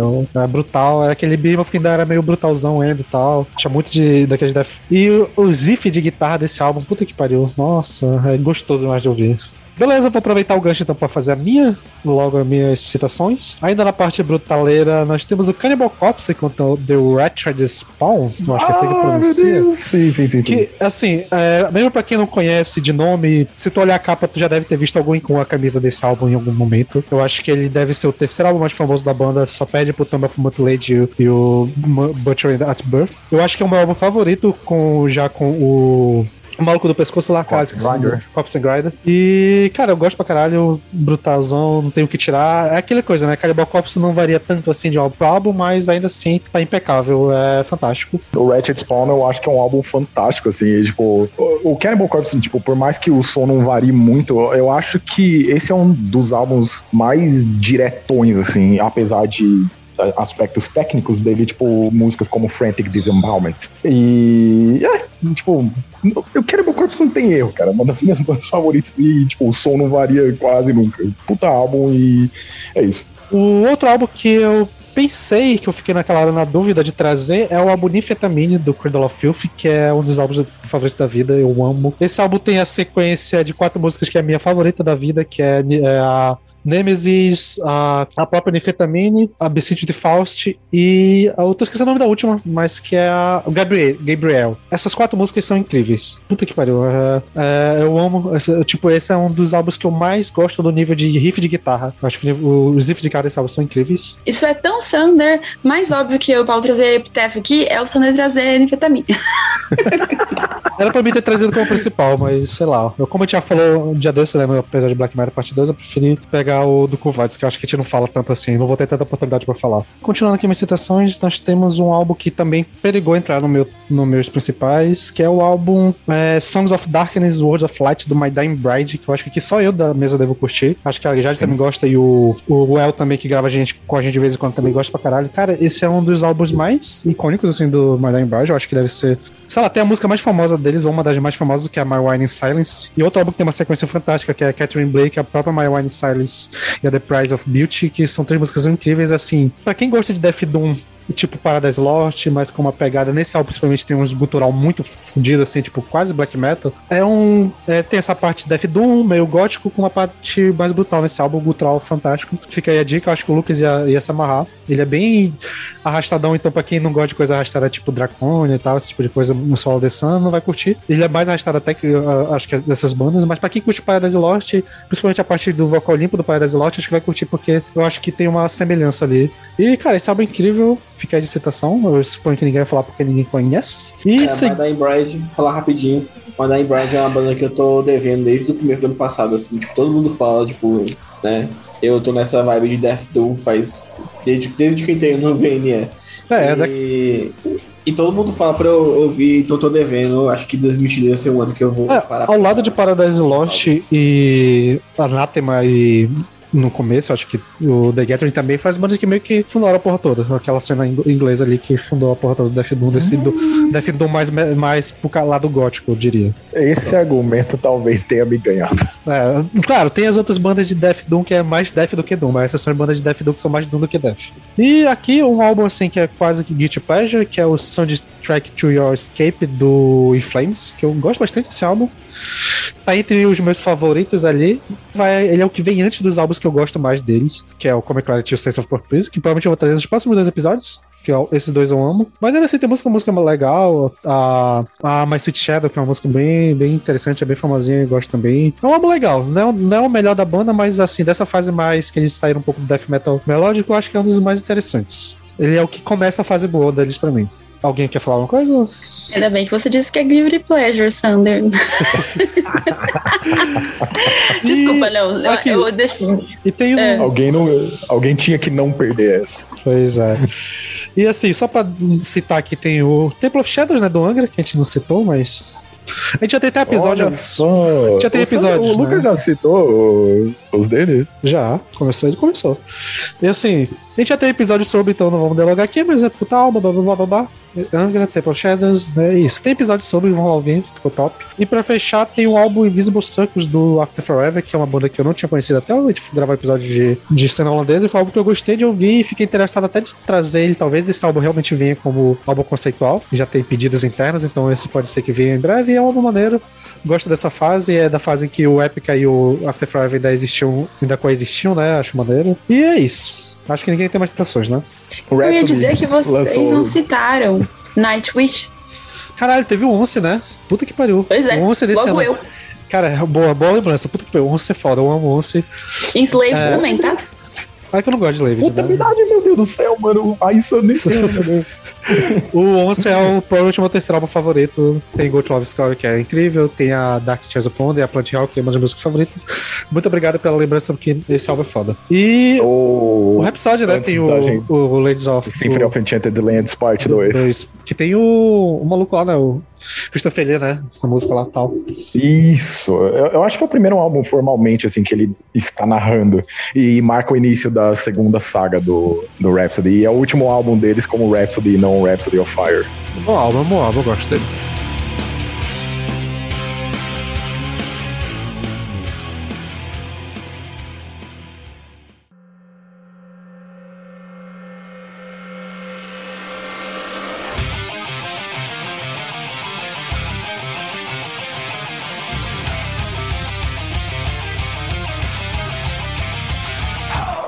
Beleza, agora vamos começar o ano de 2005. Kat, pode puxar sua primeiro, primeira banda, primeiro álbum. Vou começar 2005 com um álbum de uma banda que, enfim, nem todo mundo gosta, mas é o, é o The Poison, do The Bullet for My Valentine. Que. Deus. Ai, gente, é o lado emo, metalcore zero, sei lá, que ainda pulsa na minha pessoa. E, enfim. Não sei se ele é exatamente o meu álbum favorito do Bullet. Eu acho que não. Mas eu sempre gostei de faixas pontuais, assim, espalhadas. E esse eu acho que merecia. Porque ele teve bastante hype, né, na época que ele saiu. Então eu acho que é um, é um álbum legal. E era na época que o Matt ainda não era musculoso, então ele- o Bullet era bom. Então, e é isso. Ah, eu argumento metaleiro bodybuilder continua firme e forte nesse podcast. Mas, é, cara, assim, esse álbum é fantástico. Na moral, é, é um dos melhores álbuns desse metalcore de 2000, assim, que, que foi lançado e, tipo, é, tem muita faixa que, que eu acho fantástica, tipo Suffocating Underworld of Sorrow, Hand of Blood, é, Her Voice Resides, tipo, eu acho que Her Voice Resides é a minha faixa favorita do, do Bullet. E, cara, é foda. Tipo, é, é complicado essas bandas que tem, tipo, o seu pico, assim, no, no primeiro álbum. Pra mim, esse é o melhor álbum do, do Bullet. É, eu gosto muito do Scream and Fire também, só que esse álbum é muito, muito pico, assim, pra mim. Então, é fantástico. E um dos melhores álbuns de metalcore. Concordo com essas coisas. Esse aqui foi o álbum que eu vi na época que eu não gostei do Mastodon, por causa do, do lá do Monster Wanted, do Need for Speed, mas eu gostei do Bullet por causa da Rage of Blood, que é a faixa que tá lá no jogo. Cara, eu amo esse álbum. Eu literalmente gosto de todas as músicas, assim. E até as baladinhas Tears Don't Fall, cara. uh, All the Things I Hate Revolve Around Me. Eu lembro que na época do ensino fundamental, o médio ali, era a forma que eu deu querer mostrar ser romântico e metaleiro ao mesmo tempo, era com essas Meu músicas. Deus.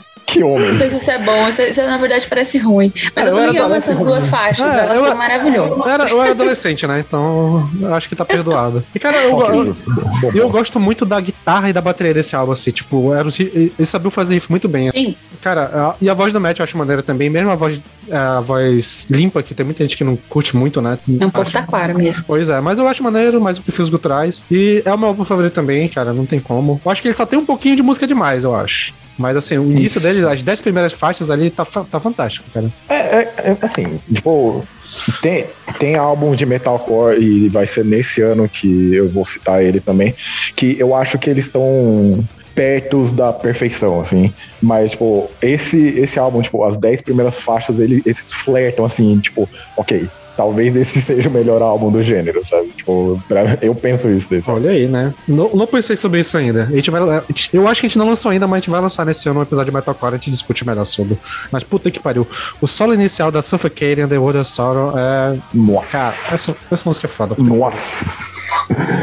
É, bom, pra man- manter a veia metalcore, eu não tava pretendendo trazer esse álbum como principal, mas ele merece. O Avenged Sevenfold lança o City of Evil em 2005 e esse é o melhor álbum de metalcore pra mim. Tipo, tem. Nossa senhora, cara. É muito clássico. É, o Matt tá saindo da. Matt, lá, M Shadows. Tá saindo, tipo, daquela, daquela fase gutural do, do Wake and the Fallen, tá indo pra um lado mais melódico. Tem muita gente que acaba reclamando por causa que, pô, ah, ainda é um álbum de princípio e tal. Eu já vi bastante esses comentários. É, mas, mais uma vez, é outro álbum que eu não tenho como um 10 por causa de um errinho aqui e ali, por causa que vocês sabem que eu sou fresco pra caralho. E ainda assim, tipo, é- esse álbum é muito absurdo, cara. Tipo, quando eu coloco Beast in the Harlots, eu já tô grudado no álbum, cara. Tem muita música muito classicuda aqui, como Beast in the Harlots, é, Bad Country, Seize the Day. É, a gente tava falando de Need for Speed Most Wanted, basicamente esse episódio inteiro. Blinded in Chains também é outra Sim, música que eu sou fã pra caralho. É, e, pô, mesmo os momentos mais. Não vou dizer escondidos, né? Porque esse álbum. Eu acho que já dá pra falar que ele é um clássico, mas, tipo. Mesmo, mesmo as músicas que não são tão lembradas, assim, tipo Strengths of the World, Sidewinder é lembrada, né? Mas, tipo, Burn It Down, tipo, são umas músicas extremamente boas. E é, é aquela formação classicuda, assim, do Avengers também. E é, não, não tem erro. Do início ao fim, aliás, não tem erro asterisco nessa fala, mas, tipo, é, um 9, acho que um dos 9 mais próximos de um 10 que eu já tive. Cara, eu amo esse álbum. Eu acho que até Since the Day ele é um álbum perfeito. Só- a única música que eu não gosto muito desse álbum é Sidewinder, mas o resto eu acho fantástico. tipo, Deus! cara, mas a Tash This Carriage, que acho que eu não chegou a citar, puta que pariu, o início dela é empolgante pra porra, aquele riffzinho. Cara, eu amo Matt Counter, eu amo Beast in the Reality. A By the Chains por causa do Need for Speed, né? Eu acho que ela o que mais combina com o Need for Speed, assim, dessas músicas de, de todas, assim. Quando eu ouço, vem o jogo na minha cabeça, assim, tipo, parece que eu- porque ela começa devagarzinho e vai acelerando, né, cara? Pariu, muito bom. Sim, sim. E assim, eu, eu gosto pra caralho de Avenged Sevenfold. É, eu ouço desde a época que eu era adolescente, assim, foi uma das primeiras bandas assim, de. Dessa banda mais modernosa que eu ouvia na época, né? E, cara, eu acho que esse álbum, pra mim, é, é também o ápice da banda, tipo, é o melhor. E não tem como, cara. É incrível, eu amo esse. É todo doido, todo, todo bom, cara. É fantástico. Eu vou falar só rapidinho que eu lembro que, sei lá, meus, o Lucas de 2008, que ainda era Rock Wings, e ouvia esse álbum escondido, porque achava um álbum do caralho, mas eu tinha uns amigos que ficavam falando merda de Avenged Sevenfold. Aí eu ficava, pô, beleza, eu, eu vou, vou ouvir pra, pra falar merda também, porque, né? Aí eu lembro que na época eu ouvi e achei do caralho esse álbum, eu gostei pra porra, mas pra não perder a amizade, pra não ficar, sei lá, pra ficar feio na frente dos colegas, sei lá, o Lucas de 14 anos tinha, tinha isso. É, eu, eu, eu fingia que não tinha ouvido e que não gostava também. Mas na verdade eu ficava lá em casa cantando Bad Country, tipo, caralho, do caralho! Então é isso, esse álbum é muito bom mesmo. É, é muito foda e me lembra muito minha, minha, meus 14, 15 anos ali. Beleza, acho que sou eu aqui pra começar com 2005. Cara, eu tô em dúvida em qual trazer, porque teve muito álbum em 2005, mas já tiraram dois que eu citaria. Então eu vou pegar um álbum no coração que é o Character do Dark Tranquility. Eu acho que tinha. Eu sabia, também sabia. Eu não ia citar ele, na moral, eu não ia citar. Eu tava pensando em citar o, o, o do Avenged Fold, mas já que tu fez o favor, então eu posso citar agora o Character. Cara, eu amo esse álbum. Eu acho que ele. Ele com o Fiction, eu acho que eles são os álbuns assim que. Dessa fase de transição do Dark Tranquility, que ainda ainda não tinha esse, esse Melodum assim. Eu acho que eles são os melhores. Eu já trouxe o, o Fiction naquela vez, né, pra falar, e o. o pra mim o Character tá tão. Tão no mesmo nível, tão quanto. Cara, calma aí. Antes, antes de você seguir, mano, você já Oi. usou a descrição Melodum? Não, mas era Mela Death Eu Doom, mas. muito, eu achei ela muito precisa, cara. Parabéns, mano. Foi muito É, boa. seria né? um Meladeth Doom, sei lá, não sei. Esse Sad Meladeth, né? Eu também falo às vezes. Mas, cara, esse álbum tem a, a- só de música assim fora. Tem a New Beat, tem a Lost to Apathy, que eu acho que é uma das minhas favoritas do, do Dark Tranquility, que é fantástica. A Mind Matters, a Out of Nothing também, que ao vivo é foda. Esse álbum, como todo, ele é muito bom. É, eu gosto muito. É tipo, como você sabe, né, Dark Tranquility é uma das minhas bandas favoritas. Eu acho que essa fase aqui, Fiction Character e o álbum que veio antes, que é o Damage Done, cara, tirando o. O We Are the Void, ah, esse eu considero é, que tá ali só de, de sacanagem. São três álbuns que são fodas, tem o, o, We Are the Void que é ruim, e tem mais três álbuns fodas. Então é um dos melhores álbuns da banda. Eu acho que é um top 4, talvez pra mim, um top 4, top 5. Amo, eu gosto dessa an- andamento e o vocal do Michael Stein tá incrível nesse álbum. É, é fantástico. Eu lembro que quando, quando a gente fez o episódio de álbuns da vida, você colocou Fiction. E, tipo, eu fiquei, tipo, esperando, sabe? Tipo, cara, por que o Fiction e não Character? Tipo, porque o Character pra mim flui muito mais fácil. Eu não sei por quê, porque, tipo, é, você, tipo, é super fã. é, você disse que os dois álbuns são quase que similares, né? Porque eles estão marcando a parte de transição, assim, do Dark Tranquility, né? Sim, sim. Eu acho que o cara ele, tá Mas- mais, ele tem mais um pé no Melodeath antigo ainda. Ele ainda não é- no Fiction Isso, que eles vão entrar mais na outra parte. Acho que aqui ainda tá. Ainda tem muito aque- aqueles riffzinhos de guitarra, tipo. É, é ainda, ainda uma coisa, tipo, Melodeath antigo. Mas, cara, eu, eu prefiro o character do que o fiction, mas, tipo, é justamente por causa desse aspecto. E, cara, sei lá, o Dark Tranquility tem, é outra dessas bandas que tem uma discografia bastante sólida. Eu prefiro a parte Melodeath antiga. O meu álbum favorito deles é o The Gallery, eu acho que eu já falei isso também algumas vezes. Mas esse álbum é muito bom, é realmente top 3 deles pra mim, eu concordo com o Sander, é Atoma, Character e The Gallery. E é, cara, assim, fantástico. E Dark Tranquility é dessas bandas que merece toda a chance do mundo por causa que a banda é extremamente sólida. É foda, né? Eu sempre reclamo disso, que tipo, Dark Tranquility é a banda que meio começou a porra toda e foi esquecida no rolê, porque pouca gente conhece. Muita gente gosta das coisas, das bandas que se inspiraram neles e pouca gente chega do Dark Tranquility, que é triste. Mas tô aqui, né, pra trazer sempre que puder pra levantar a bandeira Dark Tranquilitiana. Eu lembro quando eu era mais novo, eu tinha a birra de falar que o verdadeiro DT era o Dark Tranquility, porque eles usam, né, DT como símbolo da banda. Né? Justo. Olha aí. E. ah, inclusive tem outro DT, né, esse ano. Bora ver se alguém vai trazer. Lucas, Lucas, dê, dê, dê, dê a a deixa pra ti aí, Lucas. faça esse favor pra gente. Não, me recuso. É... Vamos lá então, o Sander já viu, então não- o Sander vai, vai ter que me ajudar aqui, porque eu sei que ele gosta também.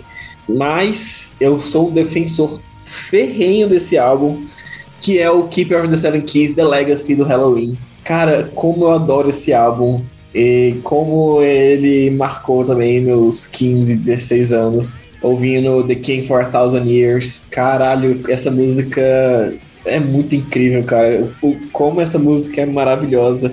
Como eu ficava imaginando, assim, fazendo um, um filme na minha cabeça.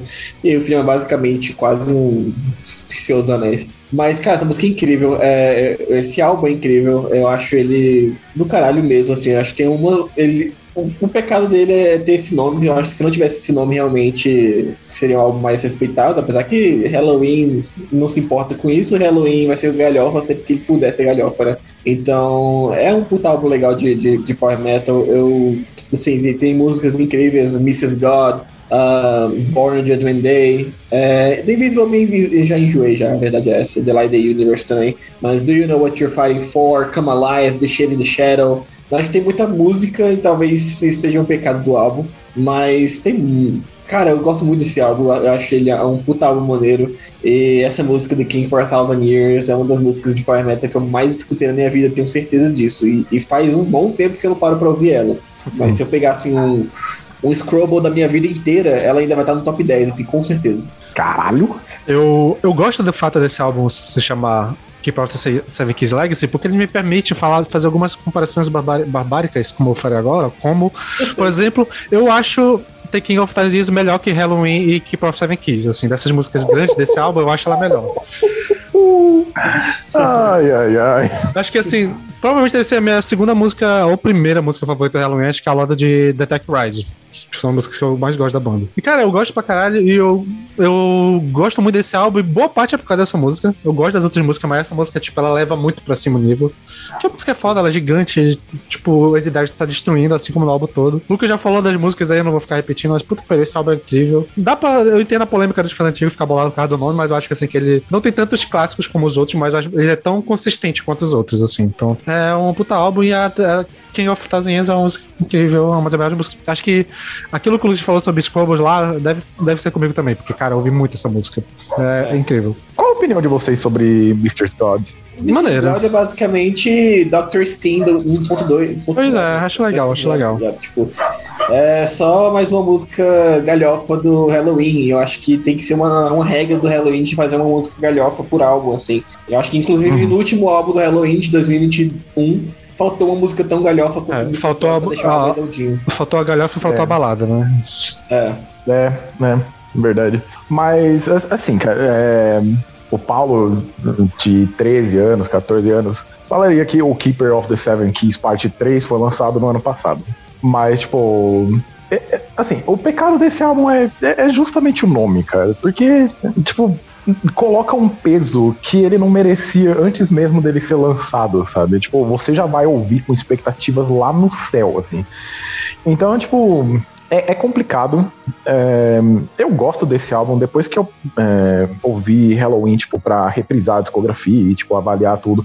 Fiquei pensando, tipo, tá, eu vou completamente imparcial pra ele, porque antes eu ouvia pensando, tipo, ah, tá, isso aqui nunca vai estar a par com os dois primeiros Keepers. Mas, tipo, é, é um bom álbum, cara. Eu não acho o melhor da, da fase Darius, tipo, pós-2000, assim, mas. É um bom álbum. Esse álbum que tem um DVD aqui em São Paulo, né? Sim, sim. Um ótimo DVD, inclusive. É, um, É, que tem a The King of Years ao vivo e o Darius tá destruindo, cara. Foda. É, assim.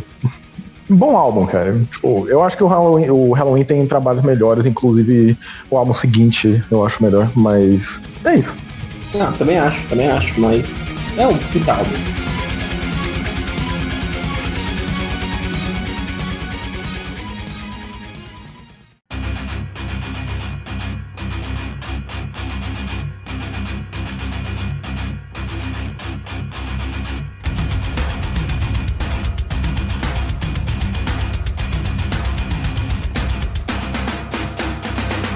Tá, antes que alguém roube esse álbum de mim, e porque eu não participei do episódio que ele foi citado, o Children of Bodom lançou o Are You Dead Yet? Que, pô, eu, eu sei que é, esse álbum marca o início das birras dos fãs de Children of Bodom, mas pra mim é uma birra completamente nonsense, porque esse álbum é bom pra um caralho. Pô, algumas das. Nossa, algumas talvez sei lá, seis das nove músicas que eu tenho como favoritas, assim, do Children of estão nesse álbum. E, pô, é fantástico. Tipo, eu acho que nesse álbum o Alex percebeu, tipo, tá, beleza, eu posso não necessariamente ser um guitarrista apenas de, de Melodeath, eu consigo trazer elemento pop, eu consigo trazer elemento muito técnico pras músicas e ainda assim agradar todo mundo e foda-se. Mas não foi todo mundo, porque os fãs de Children Bodom a gente descobriu depois que são chatos pra um caralho, mas Pô, esse álbum é muito bom, tipo, muito, muito, muito bom mesmo. É, sei lá, top 2 pra mim, perdendo pro Hate Breeder só. E. É, tipo, sem erro. Até o momento mais lento desse álbum, que é Punch Me I Bleed, eu acho, tipo, boa pra caralho, meu Deus do céu. E continua toda aquela firula que o Alex e o Yane sempre trouxeram naquelas batalhas de solo que eles sempre tiveram. E Assim, as letras, tipo, não, não, não tem muito o que comentar. O Children of Bodom sempre foi uma banda que não ofereceu letras tão boas assim, mas em relação à musicalidade, pô, sem erro nenhum pra mim, na moral. Um dos melhores álbuns de Melodeath, de novo esse argumento, e foda-se, vai, vai ter até o que quiser. Não foram vocês que colocaram esse álbum no meio mé lá na gravação? Alguma coisa assim? Foi?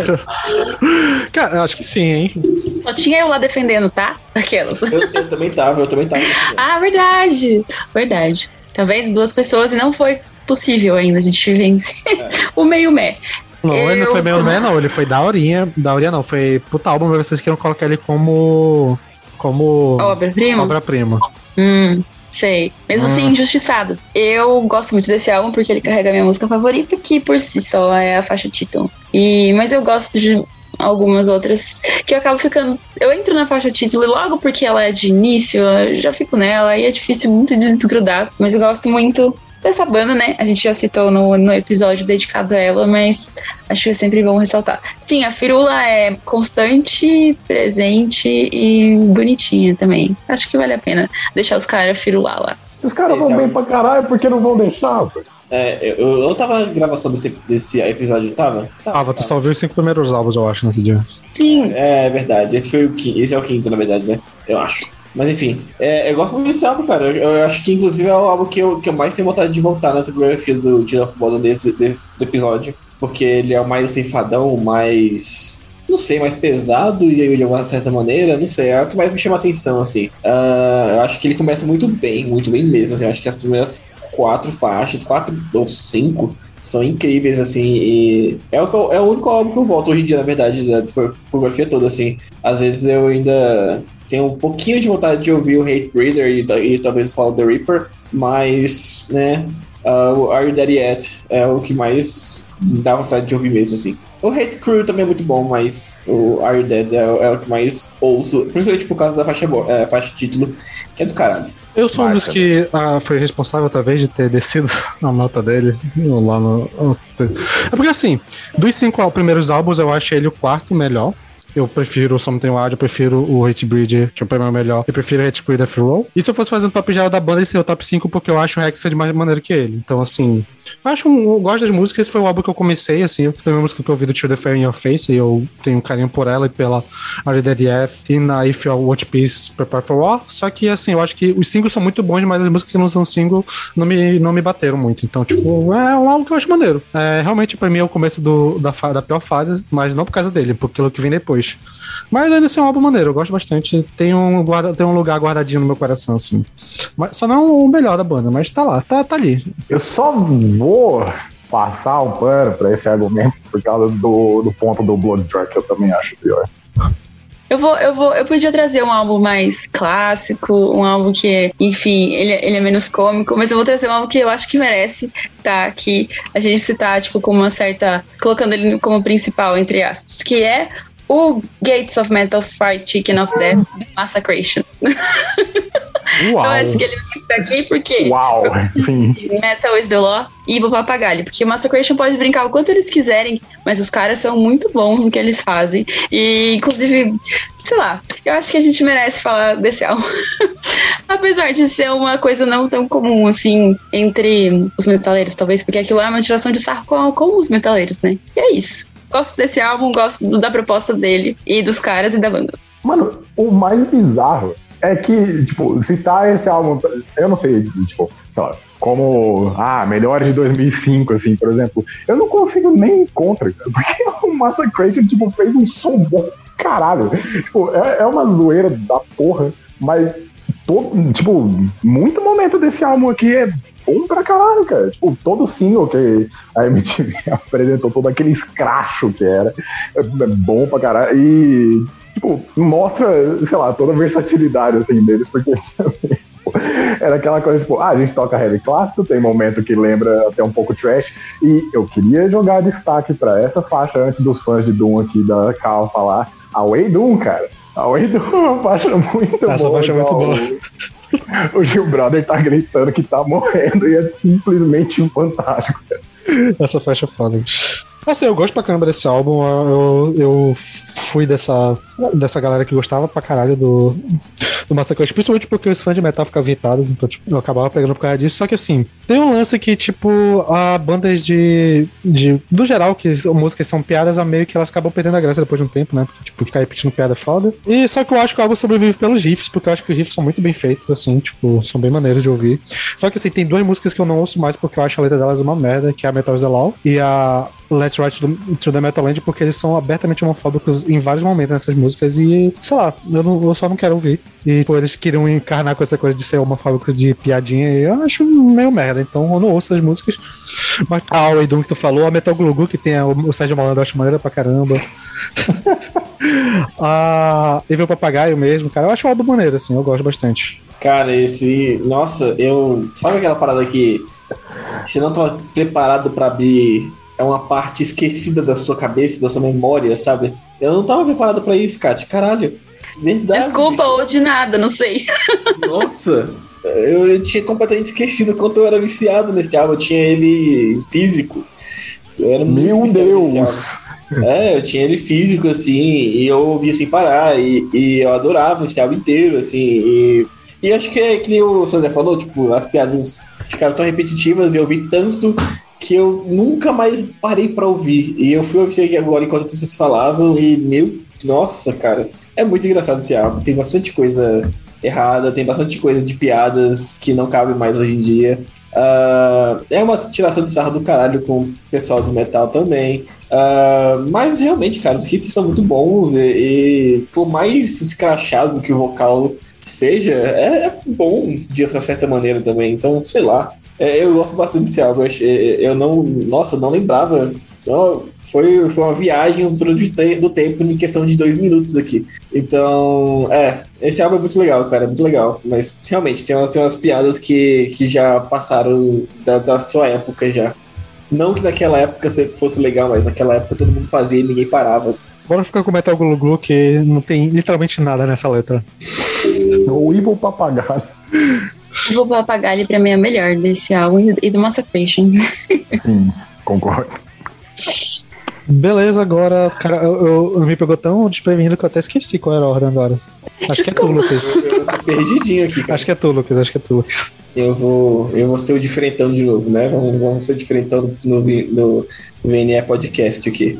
Então, eu vou trazer agora é, um álbum que pra mim também foi muito importante nessa época, não no ano que ele, que ele foi lançado, mas nos 15, 16 anos, que é o Angel of Retribution do Judas Priest, que é o primeiro álbum com o retorno do Rob Halford no vocal, depois de 15 anos, né? Ele, ele, tá- ele fez o, o Caralho, qual é o nome do álbum de 90? Porra.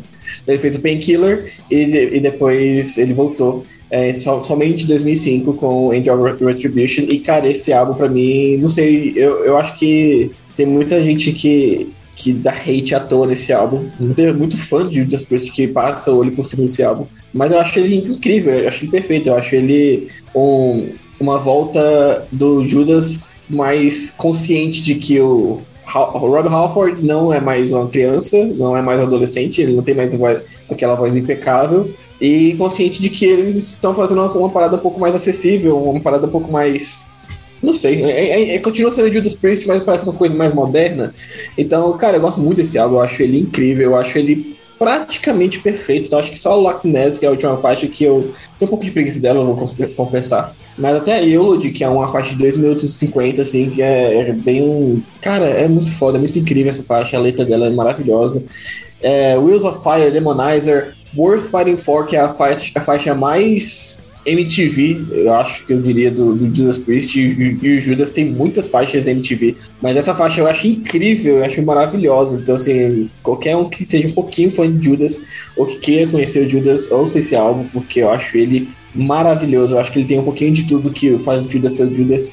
E, cara, não tem como. O, o, o, o Team Always Reaper era muito bom. Ele era, ele era um puta vocalista bom, mas Judas Priest tem que ser com o Rob Halford e esse álbum prova isso.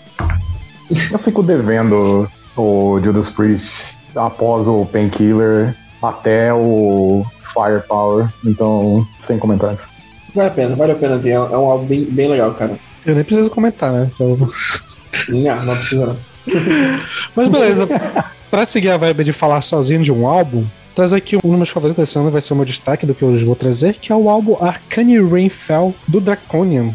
Novamente trazendo Draconian pra cá. E, cara, eu acho que ao lado do que o álbum que saiu no passado retrasado, que é One das Agora veio, e o Tony Season Within, ele deve ser o meu favorito e talvez um dos melhores da banda. Acho que a música mais famosa da banda tá aqui, que é a Death Come Near Me, né? E o álbum todo ele é incrível, é bem na vibe Draconian. Quem ouviu o último álbum gostou, tipo o Lucas, provavelmente vai gostar também. É, na época ainda era outra vocalista, né? A Lisa John, Johansson, que cantava e tinha uma voz tão incrível quanto a, a, a vocalista. É bem arrastado, bem naquela vibe de quem gosta de ouvir um som tranquilo na manhã, mas de vez em quando entra uns, uns gutural pra dar uma mais equilibrada e tal. O álbum é incrível, é, desse Doom ali nessa vibe que eu que eu considero ali desse Doom melódico com que é tipo Draconia, do Sol de Sun, o November's Doom, acho que esse é um dos álbuns assim que forjaram esse gênero pós anos 2000. Um álbum importante pra caralho, é, impecável. é, provavelmente eu daria um 9 ou 10 pra ele. Eu gosto de todas as músicas. A música que é a mais famosa, que é a Death, Near, Death Come Near Me, ela é incrível. E é muito doido tu ver que a música mais famosa da banda é uma música que tem quase 6 minutos. Então, tipo, pra tu ver que tipo, a vibe da banda já é diferente, não é pra qualquer um. É só pra quem realmente gosta desse tipo de gênero. Não vai ser um álbum que eu acho que quem não gosta vai chegar e vai curtir. Até porque o, o Draconia tem uma vibe, além de- desse melodic, do, também tem uma parte meio gótica, que eu acho que afasta algumas pessoas, mas ainda assim, acho incrível, impecável, show de riff lento e de ouvir na vibe, cara. Esse álbum é impecável. Também é uma banda que eu tô devendo ouvir o resto da discografia, porque é, é, o álbum de 2020, eu amo ele tanto assim que eu não consigo sair dele. Eu falo, pô, tem que ouvir Draconia, tenho que ouvir Draconia. Aí eu abro a página do Spotify do Draconia, aí eu vejo Sorrow of Sophia, eu fico, caralho, eu vou ouvir esse álbum inteiro de novo. Aí eu ouço o álbum inteiro de novo e falei, ah, beleza, já, já tá bom de Draconia por hoje. E eu não consigo ouvir mais Draconia, cara. Eu sei que o Soul Run é muito bom. Eu que indico- esse Arcane Rainfell. Eu acho que eu indico o próximo pra te ouvir ser esse. Eu acho que, assim, vai conseguir É, fazer. Eu tô, eu, eu tô vendo aqui a, a Scenery of Laws e eu já gostei bastante do começo. É bem a vibe que eu gosto, né? Bem bem arrastadão. E, cara, eu só quero deixar aqui de novo que Under a Godless Veil é um puta álbum e eu me arrependo de não ter botado ele, no meu top 10 de 2020. E eu me arrependo de vocês não terem colocado também. Foda. Eu me arrependo de você não ter, de não ter obrigado você a me ouvir aquele álbum em 2020.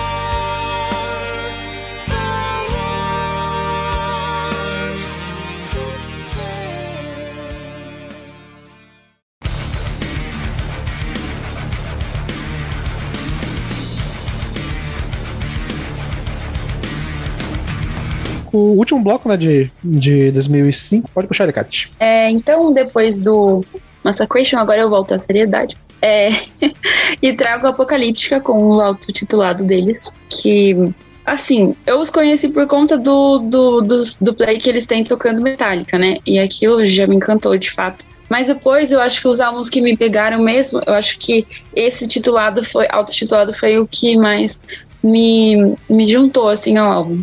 Porque ele tem faixas obviamente, instrumentais, né? Basicamente no violoncelo.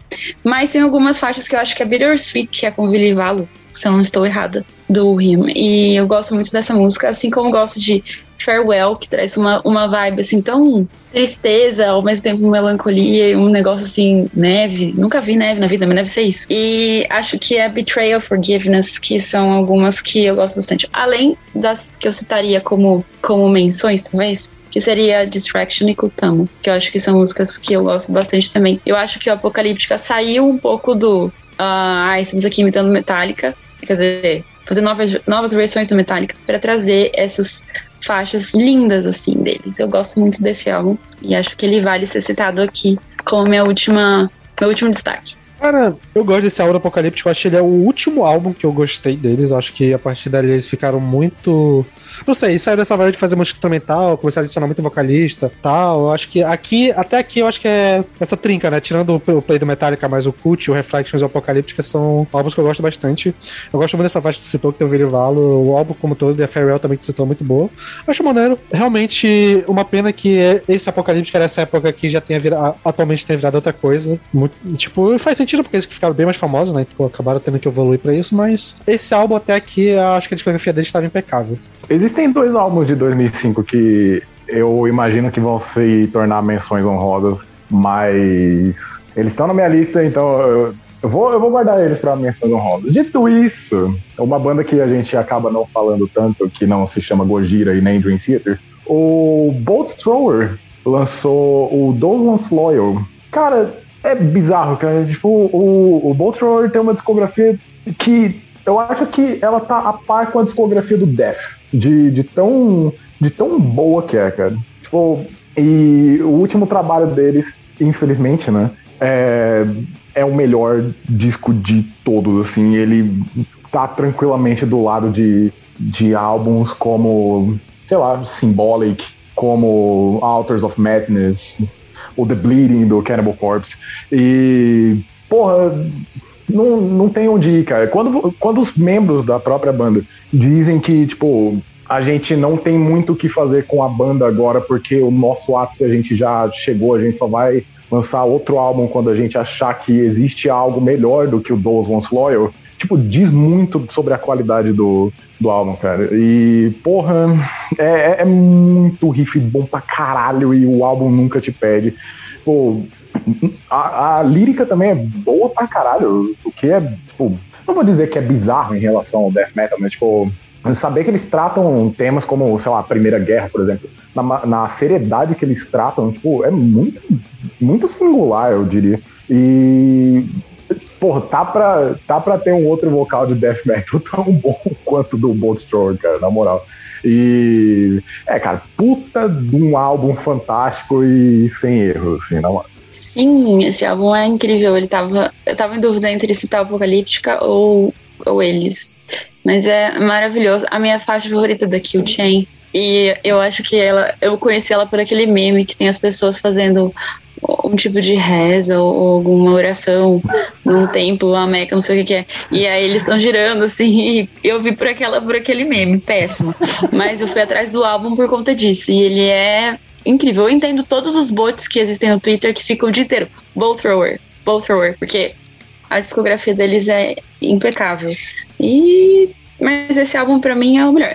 Ele podia ter uma capa melhor, mas ele não tem, né? Então a gente fica só com o som Assim que é como incrível. todos do Bolt Thrower, né? Tipo, toda álbum, toda a capa deles eu acho muito Capa, a- zoada. o logo é horrível. Então, sei lá. Mano, eu demorei muito. o logo parece-. O logo deles parece, sei lá, como se fosse de um filme de faroeste, sei lá, alguma coisa assim. Parece um rótulo de cerveja também, depende. Eu não sei, eu demorei muito pra ouvir Bolt Thrower porque, tipo, só lendo e vendo as capas, assim, lendo o logo e vendo as capas, eu fiquei pensando, tá, beleza, outro Manowar. Eu não quero ouvir essa bosta. E aí eu peguei pra ouvir a discografia e puta que pariu, cara. Que bagulho bom pra caralho, mano. É uma banda Eles não fizeram convidativo, não. É uma banda do que, eu- que eu também tô devendo. É, porque meu Twitter fica falando tanto dessa banda, tipo, essa, Blood Incantation, é, tanta Eu, banda que eu só sei que essa banda existe por causa do Twitter, basicamente. Eu não É, sabia. eu não. também, também, eu também. Então, E também porque acho que tem uma mina que é baixista da banda, né? Sim, Não sei. É, muito legal. a Joe Bash. Massa. É, eu, eu- eu- por causa do Twitter, eu tô devendo, eu sinto que eu tô devendo é, ouvir essa banda e eu tô ouvindo um pouquinho agora, eu tô achando bem legal. Então, é, eu, tenho, eu tenho que parar pra ouvir essa banda ainda, porque realmente o logo é meio estranho, parece uma coisa meio. sei lá, parece bem metal clássico, mas. não tenho problemas com isso, não, é, eu tenho que parar pra ouvir ainda. Beleza, acho que sou eu, né? Cara, tô na dúvida do que puxar aqui, mas acho que eu vou puxar um, um álbum óbvio, porque é o meu favorito da banda, então eu vou puxar o Octavarium do Dream Theater, Ah, aleluia. que, cara, eu... Por eu favor, a cara do Lucas. tu pensou que ia puxar qual? O Enemy of God, sei lá? Vocês. Caralho, você não vai puxar o Hypnotize e o Mesmerize, cara? Cara, é, é porque assim, eu acho que. Eu não sei exatamente quando esse, álbum- esse episódio vai sair, mas eu acho que ele vai ser bem pertinho do episódio de System of Down. Então, Todo mundo foi, não deixa que eu deixo no, Mesmerize. Pois é, Dito ele- isso, ele vai ninguém vai sair- citar o Enemy of Gods, né? Caralho. Eu ia citar, citar na citação mesmo. É, vai estar na citação também. E, cara, eu amo o Octavário. Eu acho que o máximo que eu já fui de nerdola de prog que eu tive foi ficar lendo as teorias envolvendo o álbum, porque tudo tem 8 e 5 e a nota que começa, a nota que termina e blá blá blá blá. Mas, cara, eu amo esse álbum como um todo. Eu acho a música que abre, que é a World of Our Evil, acho a melhor música da, da série da A. Acho que junto com a da, da Shattering Fortress. E o álbum, assim, eu literalmente gosto de tudo, assim. Eu gosto da, da até da música que ninguém é, dá muito valor, tipo a Never North. North. Eu acho uma das minhas favoritas do Dream. Eu acho a letra dela incrível. O lance de ser o Mike Portnoy reclamando dos fãs de metal. Cara, eu acho a analogia que ele faz nessa música é, é incrível. Mas todas elas, até a, a Walk Beside que é uma música que é muito mela, melazinha, tem uma galera que não curte, mas eu, ela foi meu tema de amizade com a minha amiga e tal. Tipo, eu gosto muito da letra dela, acho a letra fo- fofinha e tal. E. Cara, a Panic Attack, que a gente já falou bastante, foi a primeira música que eu ouvi do Dream Theater e tem a lance da ansiedade e tal, que ela lida muito bem, ela é muito foda, assim, e a linha de baixo dela, a tradução é incrível. E, é claro, a Sabe, Sacrifice também que eu acho maneira, mas a Octavarium, que é a minha música favorita do Dream Theater, eu acho essa música incrível. Ela, incrivelmente, mesmo tendo 24 minutos, eu acho que é a música que mais ouvi do Theater na vida. Porque de vez em outra eu pego ela pra ouvir, eu acho ela, todas as partes delas incríveis, a letra dela, é, a instrumental, a criatividade, os andamentos. Cara, essa música é, é impecável. E eu acho todo o álbum nota 10. Pra mim é o meu álbum realmente favorito do Dream. Não é o meu fa- favorito do Dream, mas por- principalmente porque eu gosto tanto de Root of Evil e da Panic Attack e da Octavarium que eu nunca parei pra ouvir o resto do álbum, assim. Tipo, uma vez, teve uma vez que eu falei, não, pera, tem que ouvir o álbum inteiro. Aí eu ouvi um pouquinho da I Walk Beside You e eu tenho uma coisa com, esses, com, com as baladinhas melosas do, do Dream Theater, porque tem algumas que são muito... ugh, é muito meloso mesmo, assim, parece que, tipo, cai num, cai num barril de mel. Então dá um pouco de agonia. Mas, puta, esse álbum é muito gostoso de ouvir, cara, é muito bom mesmo. É, The All Evil, é, eu acho que também é uma das minhas músicas que eu mais ouvi do, do Dream Theater. To- Todas da, da 12 Step Suit, né, que o, que o Portnoy compôs, é, são as que eu mais ouvi do, do Dream Theater, com certeza. Mas essa música é incrível, é maravilhosa, e Panic Attack é fudida de boa, cara. É, é muito bom esse, esse álbum. E eu não falaria dele aqui, ele, ele seria uma missão rosa, mas é um álbum do caralho. É, cara, assim, eu pô, já fui muitíssimo fã de Dream Theater, então, tipo, todo álbum pra mim, sei lá, é bom pra caralho, exceto Astonishing, mas enfim. É, eu, da, da Suit, assim, né, da 12 Step Suits, eu prefiro This Dying Soul, mas Root of All Evil vem logo em seguida. É, o que talvez derruba um pouco esse álbum pra mim é The Answer Lies Within, que eu não, não sou muito com a cara dela, mas o, o restante do álbum, tá que pariu. Até o I, I, I Walk Beside You, tipo, eu, eu acho ela uma baladinha, tipo, agradável. E, considerando Dream Theater, uma música de quatro minutos é um bom tempo pra respirar, né? Então, tipo, é, é ok. Eu acho que Never Enough também tem uma linha de baixo fantástica. Eu, eu pulei Panic Attack porque é muito fácil falar Não, e disso, não só de baixo, música. mas a bateria, principalmente no segundo refrão, ele começa a usar uns hit hat. Puta, essa música é doida.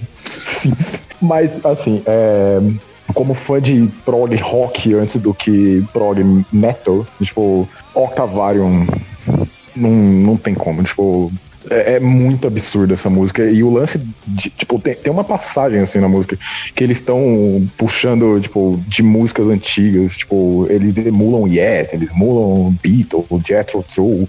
É. a, a abertura é total. A, é, como é que é o nome? É Shine Your Crazy Diamond. Tipo, a, o, tipo, o andamento Sim. e a composição é bem parecido com o Crazy Shine. Sim. E se eu não me engano, nesse, nessa música também, é, mais pro final, tem um momento que reprisa todo o álbum, né? O que faz toda aquela coisa de tipo, ah, meu Deus, a teoria do álbum tal, é um infinito mesmo, tal, não sei o quê. E, cara, assim, pra todo nerdola, assim, musical, essa música é fantástica, tá ligado? Mas, pô, flui muito fácil. Eu acho que foi um dos últimos momentos, assim, que o Dream Theater, tipo, mostrou, tipo, ok, nós somos tudo isso que o pessoal fala, tá ligado? E só pra finalizar, é, eu tenho uma memória afetiva muito doida com esse álbum, porque eu lembro que eu ouvia muito ele numa época que eu tava jogando muito por emulador o Ocarina of Time, o Zelda. Então meio que algumas músicas desse álbum me remetem ao jogo e eu amo esse jogo, meu favorito da vida, junto com o Super Metroid, então tipo, a- acaba relacionando esse sentimento feliz também com causa do, do jogo que eu jogava quando eu ouvia esse álbum. Então, eu acho que ele tem uma cara assim de, de Zelda, assim, de trilha sonora, não sei. Pode ser.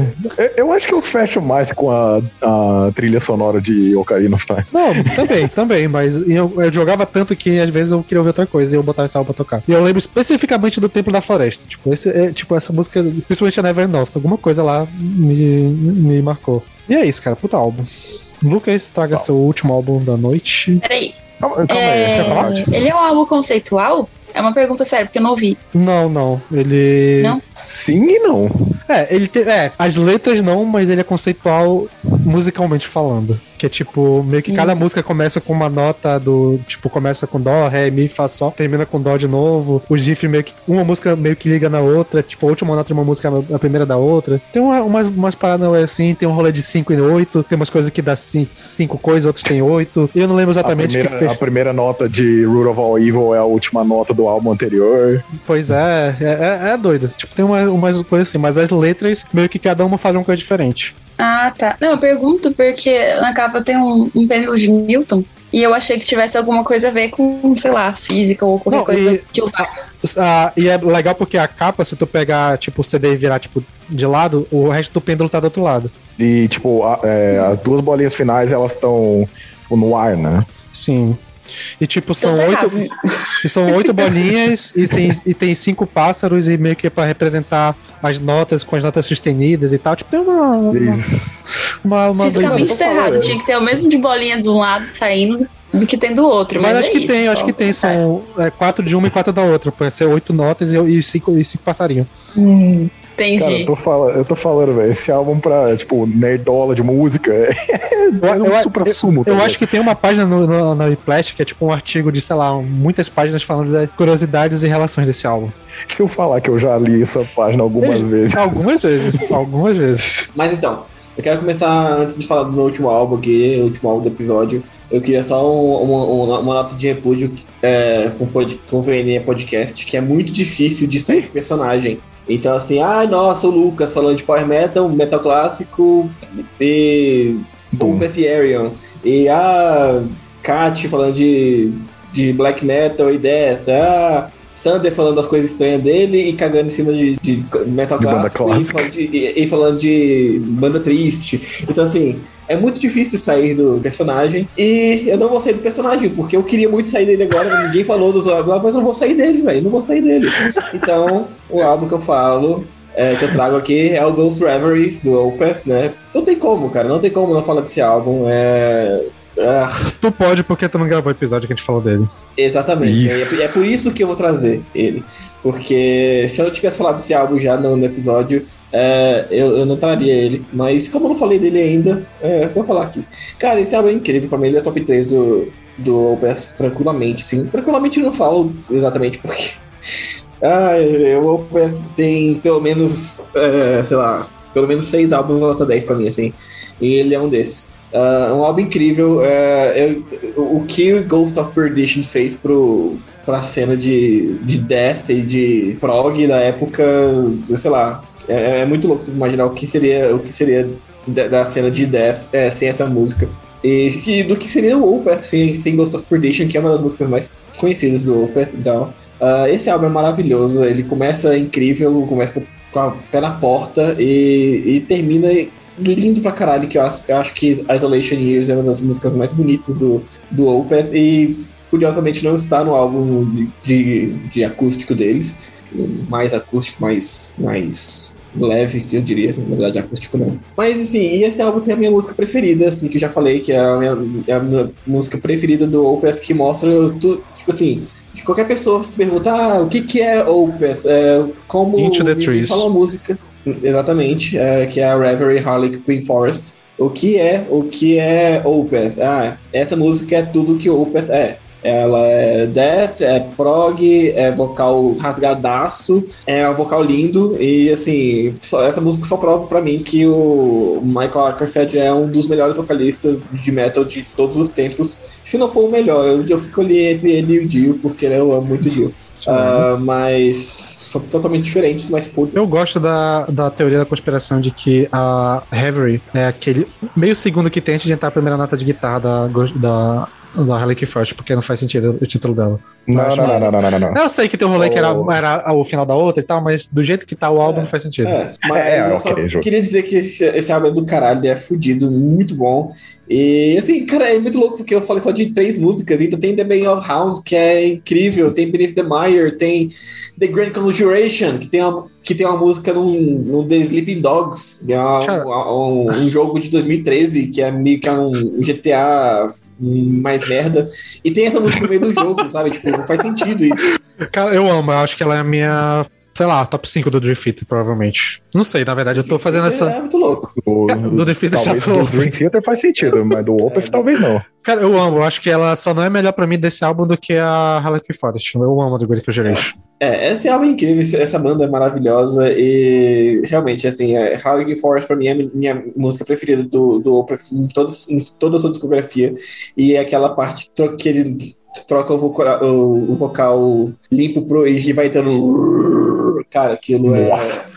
Sim. a, me- a melhor parte, assim, de todos os momentos de metal da minha vida, assim, é, toda vez que eu ouço isso, eu- me dá arrepios e dá vontade de, ah, é incrível, essa banda é, é perfeita. É, assim, cara, eu, eu tava pra evitar falar de Opeth, né? Eu até citei antes da gravação começar pro pessoal que, tipo, é, eu não coloquei Opeth na minha lista porque eu espero que algum de vocês fosse falar e imaginei que fosse o Lucas. É, cara, assim, já foi top 2 pra mim, nada bate o Blackwater Park pra mim, mas, tipo, é que Opeth foi muito bom, cara, tipo, Harlequin Forest é, tipo, minha segunda favorita atrás da Blackwater Park, né? Mas, tipo, é- eu concordo com absolutamente tudo que o Lucas falou e também, principalmente, com o lance de se eu quisesse apresentar o, o, tipo, ah, o que, que é Opeth? É essa música, tá ligado? Tipo, tem tudo ali. Tipo, tudo, tudo, tudo. Desde o, desde o que foi apresentado no Orchids até o que é apresentado até hoje, assim, de, tipo, aquele metalzão pra caralho e, tipo, vocal limpo e toda a atmosfera e tal, todas as coisas, tipo, é, é muito bom, cara. Essa música, nossa, bizarro. É, eu gosto que nesse álbum começa aquele flat de, tipo, a gente vai virar prog mesmo, tipo, é- isso é um sinal, com músicas tipo Beneath the Mire, Grand Conjuration, mas... Ah, cara, não, não, não tem onde tirar nem pôr nesse álbum, assim. Eu não acho ele um álbum perfeito, eu lamento, Lucas. Mas por causa de é, Hours of Wealth e um pouquinho de Grand Conjuration também. E Soldier of Fortune, tipo, é, é uma música. Aliás, não, minto. É Isolation Years. É uma música que pra mim não faz sentido tá nesse álbum. Então, sei lá. Tipo, tirando por esses aspectos, assim. Pô, o Opeth mostrou, tipo, os últimos sinais, assim, de, tipo, a gente consegue ter peso pra um caralho, tocar bem pra caralho, tudo. E eu acho que foi nesse álbum, tipo, o último momento, ok, os meus guturais estão perfeitos do Michael Eckerfield. É foda, é foda. Que saudade desse homem.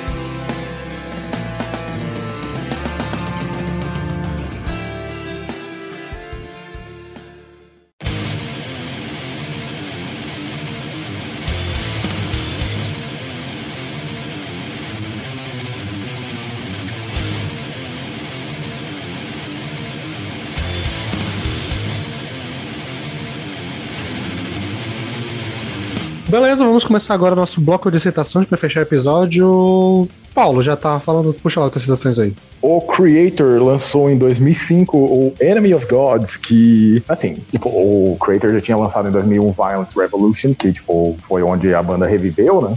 Mas, pra mim, o Enemy of Gods marca, tipo, ok, a gente voltou pra caralho, tá ligado? Tipo, nosso som vai ser das bandas antigas o melhor. E esse álbum, assim, pô, distancia tanto o Creator do restante, eu não digo nem das três principais da Alemanha, mas tipo do restante do trash, tá ligado? Porque eu acho que eles conseguiram mesclar muito bem o, o lance do, da melodia do heavy metal com o peso que tinha o trash alemão. E, pô, esse álbum é fantástico, velho, na moral. Tipo, mano, tá muito a par com clássicos, assim, né? É que falar isso pra um fã, tipo, é, um fã de trash, né? O pessoal mais purista da coisa, o pessoal chato, é, é, é- é muito controverso, mas, pô, esse álbum do Creator, assim, só, pra mim, perde pro Pleasure to Kill. Caralho. Simplesmente. Opiniões, a gente tem que fazer um episódio de Creator pra discutir melhor essa discografia aí. Cara, eu gosto desse álbum pra caralho. Eu acho que ele, pós 2000, dessa fase re reviva, eu acho um dos melhores, assim. Eu acho que ele só fica atrás pra mim do, do de 2012. Eu acho que é 2012. Senta na sequência. Fantastic Crash, assim que eu amo. Mas, cara, eu adoro, eu adoro a faixa de Anarchy. Um dos meus favoritos do Creator. Bota, puta álbum, mas tem também tem Dystopia, Voice of Dead, a própria Enemy of God, né? A faixa título é foda. E por isso posso Possible Brutality também. Cara, eu, eu tô cheio de clássicos, assim, cara. É um álbum foda. Eu gosto bastante desse álbum também. E tem, tem uns mais puristas aí que falam que é o último álbum do Enemy of God, é, do, do, do Creator, que eles foram originais, né? Porque depois todos os álbuns tentaram imitar o Enemy of God. Eu não concordo muito, não, porque eu acho que o Phantom Crash é melhor, inclusive. E, o Phantom Crash, inclusive, é, marcou minha, meu, meu auge de. Em 2012 foi mais ou menos meu auge de Thrasher. Thrasher. Assim, de, é, então me, me marcou mais. Mas é um puta álbum do caralho, eu gosto bastante desse álbum. É Não, assim, cara, se, ele- se eles tentaram emular, é porque, tipo, o álbum é bom pra caralho. Tipo, o Horde of Chaos, ele é um. continua sendo um puta álbum. Phantom Antichrist, pra mim, continua sendo um puta álbum, mas, tipo, o Enemy, o Enemy of God, ele, ele tem mais destaques pra mim. Só isso. Porque, tipo, os outros álbuns do Creator também eu poderia colocar nessa lista aí, tá tranquilo. É, seguindo, e já que eu honrei um membro da equipe no primeiro ano, o Gojira lançou From Mars to Sirius em 2005 e a gente já falou muito desse álbum. Esse álbum, pra mim, só pede, mais uma vez, o top 3 da década, perdendo pra Leviathan e Blackwater Park.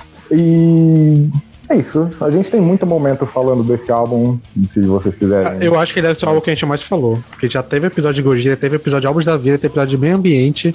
E deve ter algum outro episódio que eu lembro que a gente falou dele também. Mas, pô, é um puta álbum. Eu literalmente tenho tatuado no meu braço esse álbum. Eu gosto pra caralho. É, tenho meus problemas com. a- Ainda tem meus problemas com a Where Dragons Dwell, mas ainda assim é um puta álbum. E a Into the Wilderness eu realmente não gosto, acho que não, não vai ter como. Mas ainda assim, puta álbum, amo.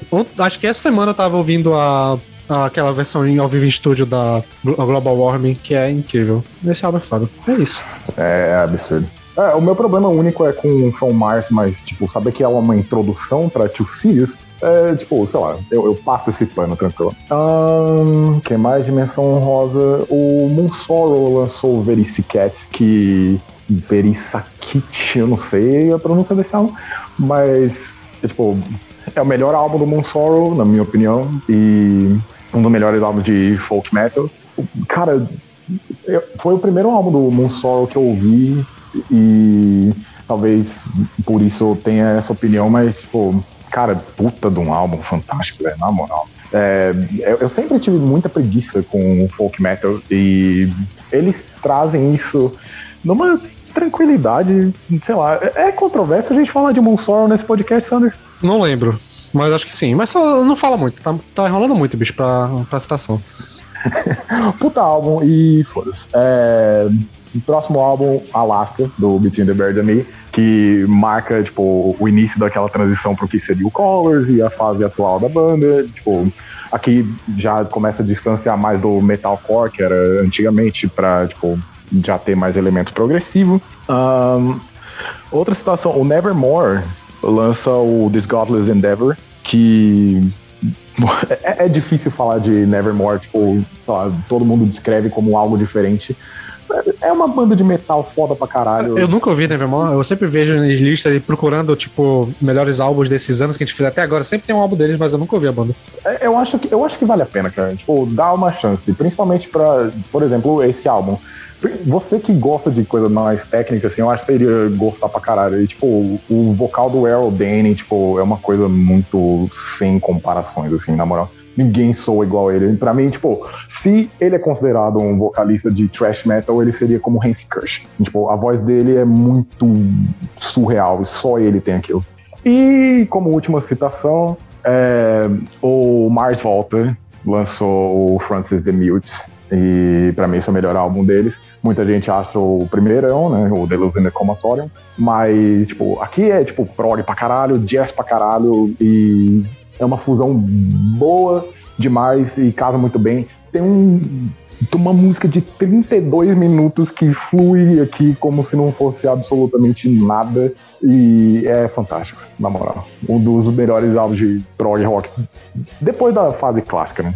É isso, então vou logo puxar as minhas citações, que são poucas, porque boas partes dos meus álbuns já foram citados. Bem, ainda pegando a vibe do Creator, Destruction lançou Inventors of Evil nesse ano, que assim, comparado com os álbuns anteriores, eu acho que meio mesmo, mas tem umas músicas bem maneiras, uns singles legais. Eu acho que eles vão trazer músicas melhores no próximo álbum, mas ainda assim eu acho que no Inventors of Evil tem umas paradas maneiras. Se eu não me engano, é nesse que tem a Alliance of Hellhounds, né, que é aquela música que tem a, a porra toda. E tem o- até Sim. o, o Chagrate do, do John Burger e tal, tem um, um Tem o maneiro, eu gosto. Tem a Pois- Toro. Então, assim, é um álbum maneiro. Eu gosto deles, eu gosto dele, apesar de não estar numas favoritas do Destruction, é um álbum competente. Não, puta álbum mesmo, e essa música é incrível. Acho que todo mundo que gosta um pouquinho de thrash tinha que ouvir essa música, porque ela é um marco, assim. E prosseguindo aqui, ahn, acho que talvez a Kat fosse citar ou não, mas tem o Rosenrot do Rammstein, puta álbum, é, eu gosto bastante. Teve uma leve queda comparado com os outros anteriores, mas assim, tem muita música aqui que eu acho maneira pra caramba. A própria faixa título, a Man Gegen Man, a música da Juliette lá, né? A Benzin e tal, a Te Quero Puta, que é a meme e tal. Cara, tem muita música maneira. Caralho. É um álbum legal, eu gosto. Ele tem aquele rolê meio de ser meio que os sobras do Rise Rise, né? Tal, tem uma. Sim, mas eu acho ele um puta álbum, assim, ainda assim, eu gosto bastante das músicas que tem aqui. Eu ia citar Monkey Man e é, Fire and Faster, eu acho que é uma bem mais tranquilinha, assim. E que. Ah, eu você me roubou, Summer, a citação, mas tudo bem, como a citação, tudo bem.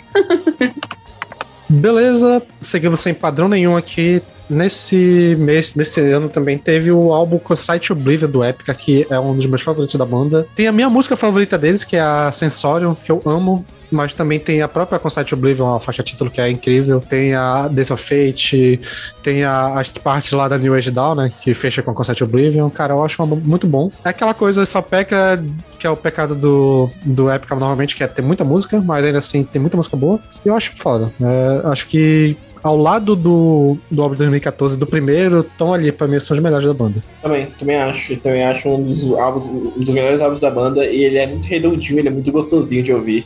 Ele é, ele é, acho que é o symphonic metal do Epica mais bem feito, assim. Mas que não ultrapassa os limites do meu Deus do céu que brega. Então é muito gostoso, muito legal de ouvir. E esse álbum é fudido de bom mesmo. A faixa que tem o Roy Khan também é do caralho. E outra citação que temos aqui, que eu acho que alguém ia citar, provavelmente, mas eu vou logo puxar esse bonde, que é os álbuns Mesmerize e Spinotize do, do System Down, que eu não citei como principal porque a gente vai fazer desse ano um episódio sobre a banda. E, cara, eu só posso dizer que eles são meus álbuns favoritos. Eu prefiro eles do que o Toxic City, do que o, o primeiro, do que o coisa. Eu acho incrível que esses álbuns, eles têm uma vibe meio avant-garde, que eu, se eu forçar a barra, que eu acho muito boa. Eu até acho que nem é tão forçado assim, porque, tipo, músicas, principalmente do Pilotize, que tem música tipo Vicente Obes- of Obscenity, She's Like Heroin, This Cocaine Make Me Feel Like I'm in the Song. Tipo, as músicas lá do B, que são muito malucas. E eu acho muito interessante essa vibe que eles têm nesse álbum. E eu gosto principalmente porque o Daron canta muita música, eu adoro a voz dele, acho que traz uma vibe legal pra, pro coisa, pro, pra sonoridade da banda. Então, assim, meus favoritos, a gente vai falar, eu vou falar um pouco mais, melhor sobre isso quando chegar o episódio da banda, mas, cara, incrível esses álbuns, fantásticos. E é isso, né? Pena que foi os últimos que eles entregaram. É, eu queria só dizer assim que eu, eu nunca entendi isso que você fala que tem uma vibe meio avant-garde, porque eu acho que a- o, todo, tudo do, do, do System of tem um pouquinho avant-garde ali, sabe? Desde o primeiro álbum. Eu ia falar exatamente. Sim, sim, só que eu acho que, tipo, desses dois álbuns, tu consegue tirar oito músicas que seriam um CD avant-garde total, não seria só elementos. Entendi. É, não, faz, faz sentido também. E é um puta álbum. Eles são dois putas álbuns. E eu, eu, eu não sei, eu não seria o meu preferido da discografia. Mas, porra, são, são incríveis do, cara, do caralho mesmo, assim. Acho que. Ah, é muito foda. Cígaro é uma música que eu amo demais, cara. É, é uma pena você ter dois, só dois minutinhos. Cara, e você falou do lance avant-garde, eu acho justamente que os dois primeiros, o Tosse City e o auto-intitulado, eles têm mais do que os álbuns posteriores. Eu acho Mas que é nos deles bom. ainda tem muito questão de peso e tal, babaias aqui, eu acho que eles estão mais malucos, assim, de trazer coisa de, tipo, mais leve, mas não leve metal, leve outro gênero, sabe? Uhum, sim, sim. É, faz sentido. Tipo, uma parte meio reggae, meio, sei lá, tipo, tem umas paradas interessantes aqui. Eu acho que. Não sei se é meu álbum favorito também, mas tem a minha música favorita, que é a Hypnotize. Foi a primeira que eu ouvi do System na vida. Eu vi o clipe também na, na falida MTV. E só foi uma coisa que eu falei: o que, que é isso, cara? Eu preciso escutar mais essa banda. E, e ela segue sendo a minha música favorita. Então, ainda bem que você trouxe como citação, Sander, porque passar bati- batido seria muito feio. Não, é, nossa ba- parte. batida não, não vai, mas, mas te- aqui, aqui tá bom pra entrar. Só pra finalizar, cara, eu amo Holy Mountains e Tentative, são duas das músicas favoritas do System, É, e, cara, são fantásticas. é.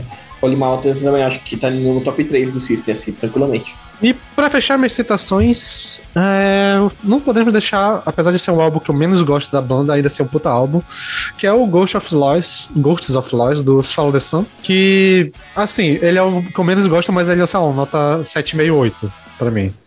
Então, tipo... É, é, é, é pra tu ver como eu gosto de Sun, né? Não sei, eu acho que o primeiro álbum é tão foda que tu chega nele esperando uma coisa e, tipo, dá uma freada. E logo depois com o. o, como é o nome do, pô, do álbum do Fallen? É Fallen, é? O Hope. Logo depois do Hope sobe de Hope, novo. Hope. Então, assim, mas ainda assim tem músicas fodas, tipo a, a The City of Winters, a própria uma faixa que meio que define o que a banda é, que é a Gloom, Beauty and Despair. Então, assim, é, é- é isso, eu gosto bastante desse álbum, apesar de ser o que eu menos ouço da banda, ainda assim tem muita música que eu gosto aqui. Menos favorito É, que ainda é o 7-8. É, é um puta álbum, cara. É um puta álbum, é um álbum fudido de bonito. É minha faixa, faixa preferida, preferida, de longe, é Psychopath Slayer. É, tem um riff nessa, nessa música aí que eu fico louco. E Ghost of Laura Palmer também é uma puta faixa fudida e oito minutinhos gostosos, gostosos de, de Death Doom, muito bem feito. Então, é, é, é, é muito bom esse álbum mesmo assim, sabe? Tipo, é, é difícil você pegar a, a discografia do the Sun e falar que tem uma, alguma coisa ruim ali. Então, é isso. Eu, eu prefiro o trabalho posterior do Swallow the Sun. Mas ainda assim é um, é um puta álbum. E essa coisa do Gloom, Beauty and Despair ser a descrição do som da banda é muito real. Quem ainda falta citar? Acho que é o Lucas e Kat, né? Que é logo Kat. Assim, é, então, como vocês dizimaram as minhas citações com as suas citações, eu vou ter que citar apenas uma, que é o Sentenced, que é uma banda finlandesa que começou com esse nome porque ela meio que já tinha ah, planos de acabar. Então ele chamou Sentenced porque, enfim, conta disso. É, e aí eles lançaram em 2005 um álbum chamado The Funeral Album, que foi de fato para acabar com a banda.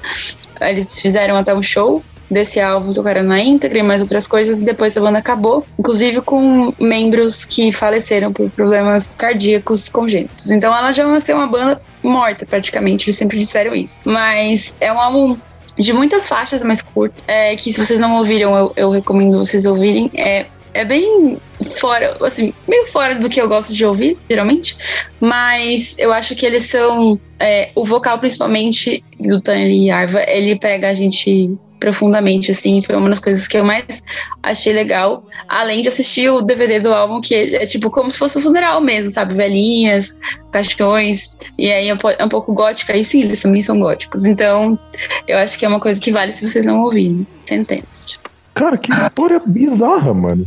É. E a banda é muito boa, de verdade. Eu já tinha ouvido falar dela, mas eu nunca peguei ela pra ouvir. Pô, talvez tenha me ganhado só na história, mano. Pô, bizarro, mano. Meu Deus do céu, cara. Então eu vou fa- falar logo, porque também decimaram minha- minhas né, citações aqui, então eu vou falar só de dois álbuns só.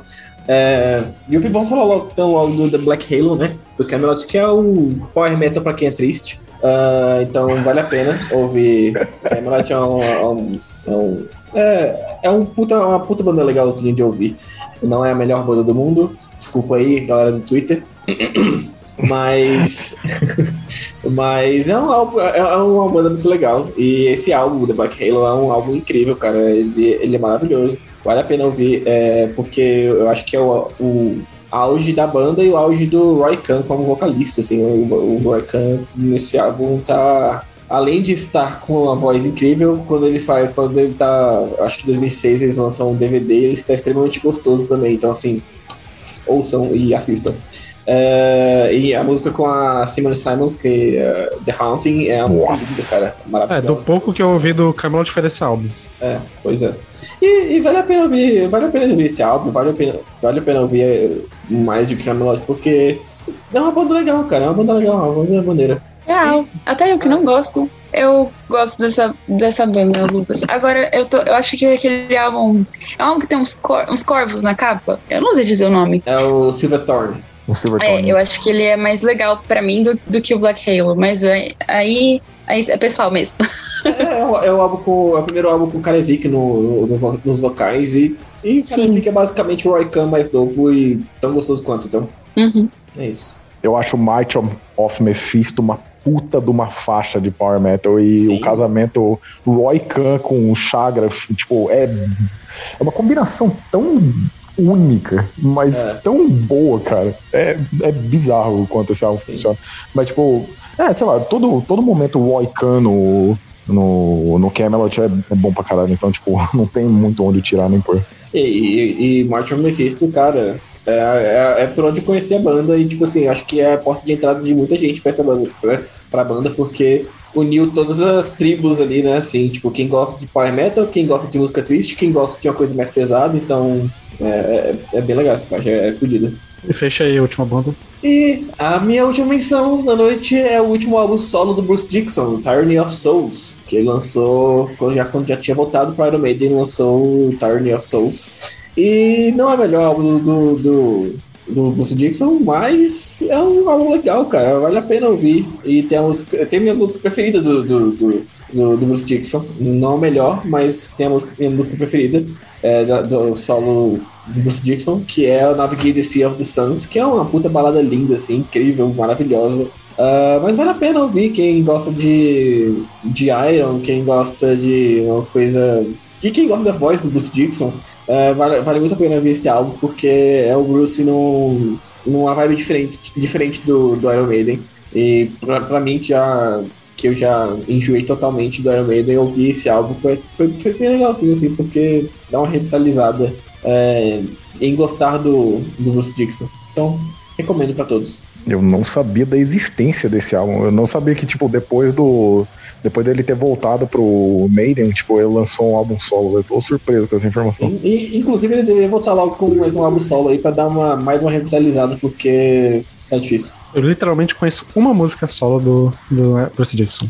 E é Tears of the Tears of the Exatamente. Mas, mas, é FM, alô? mas Pior que não, porque nem tem isso aqui em Manaus, mas. Eu gosto de uma música do Iron Maiden que eles fizeram igual a, a Tears of the Dark, aquela Out of Shadows do. Não é qual álbum, acho que é do. Brave New World. Não, não, é do. Daquele da que tem um tanque de guerra na capa, eu acho. O re- É o. Matter of Law, isso. A, cara, a- o refrão de Out of Shadows é igual ao do Tears of Dragon. Bizarro. Só pra fazer aqui uma. Quase, a gente quase esquece de citar que teve em 2005 também o Doomsday Machine do, do Arch Enemy, cara, que é o maior favorito deles. Porque tem Nemesis e a Maia e Apocalipse. E é isso. Puta álbum. É, o melhor álbum que tem a Angela no vocal, cara. Tipo, é isso. O Eu Color coloquei- eu- Enemy é eu-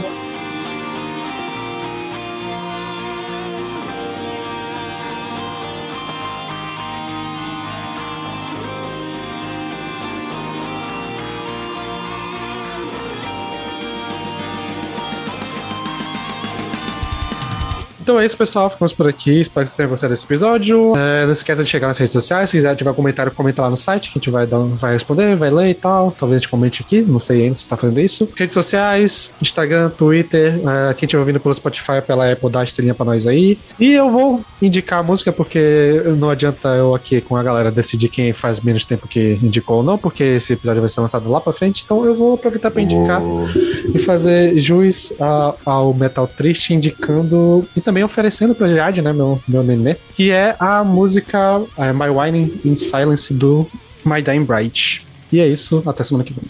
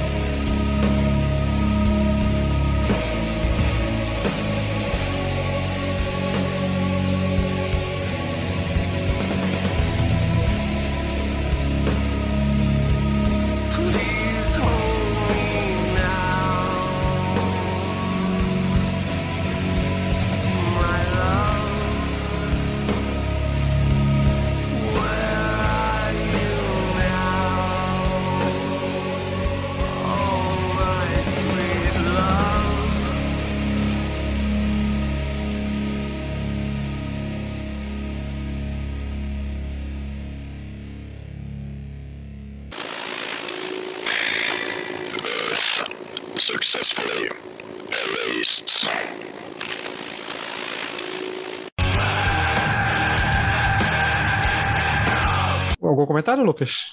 Não, você vai comentar que acho fofinho o grilo do, do Paulo ali, muito louco. Eu fiquei tipo, caraca, eu tenho um grilo aqui, eu fiquei tipo. Não, é, no- é no Paulo mesmo, cara.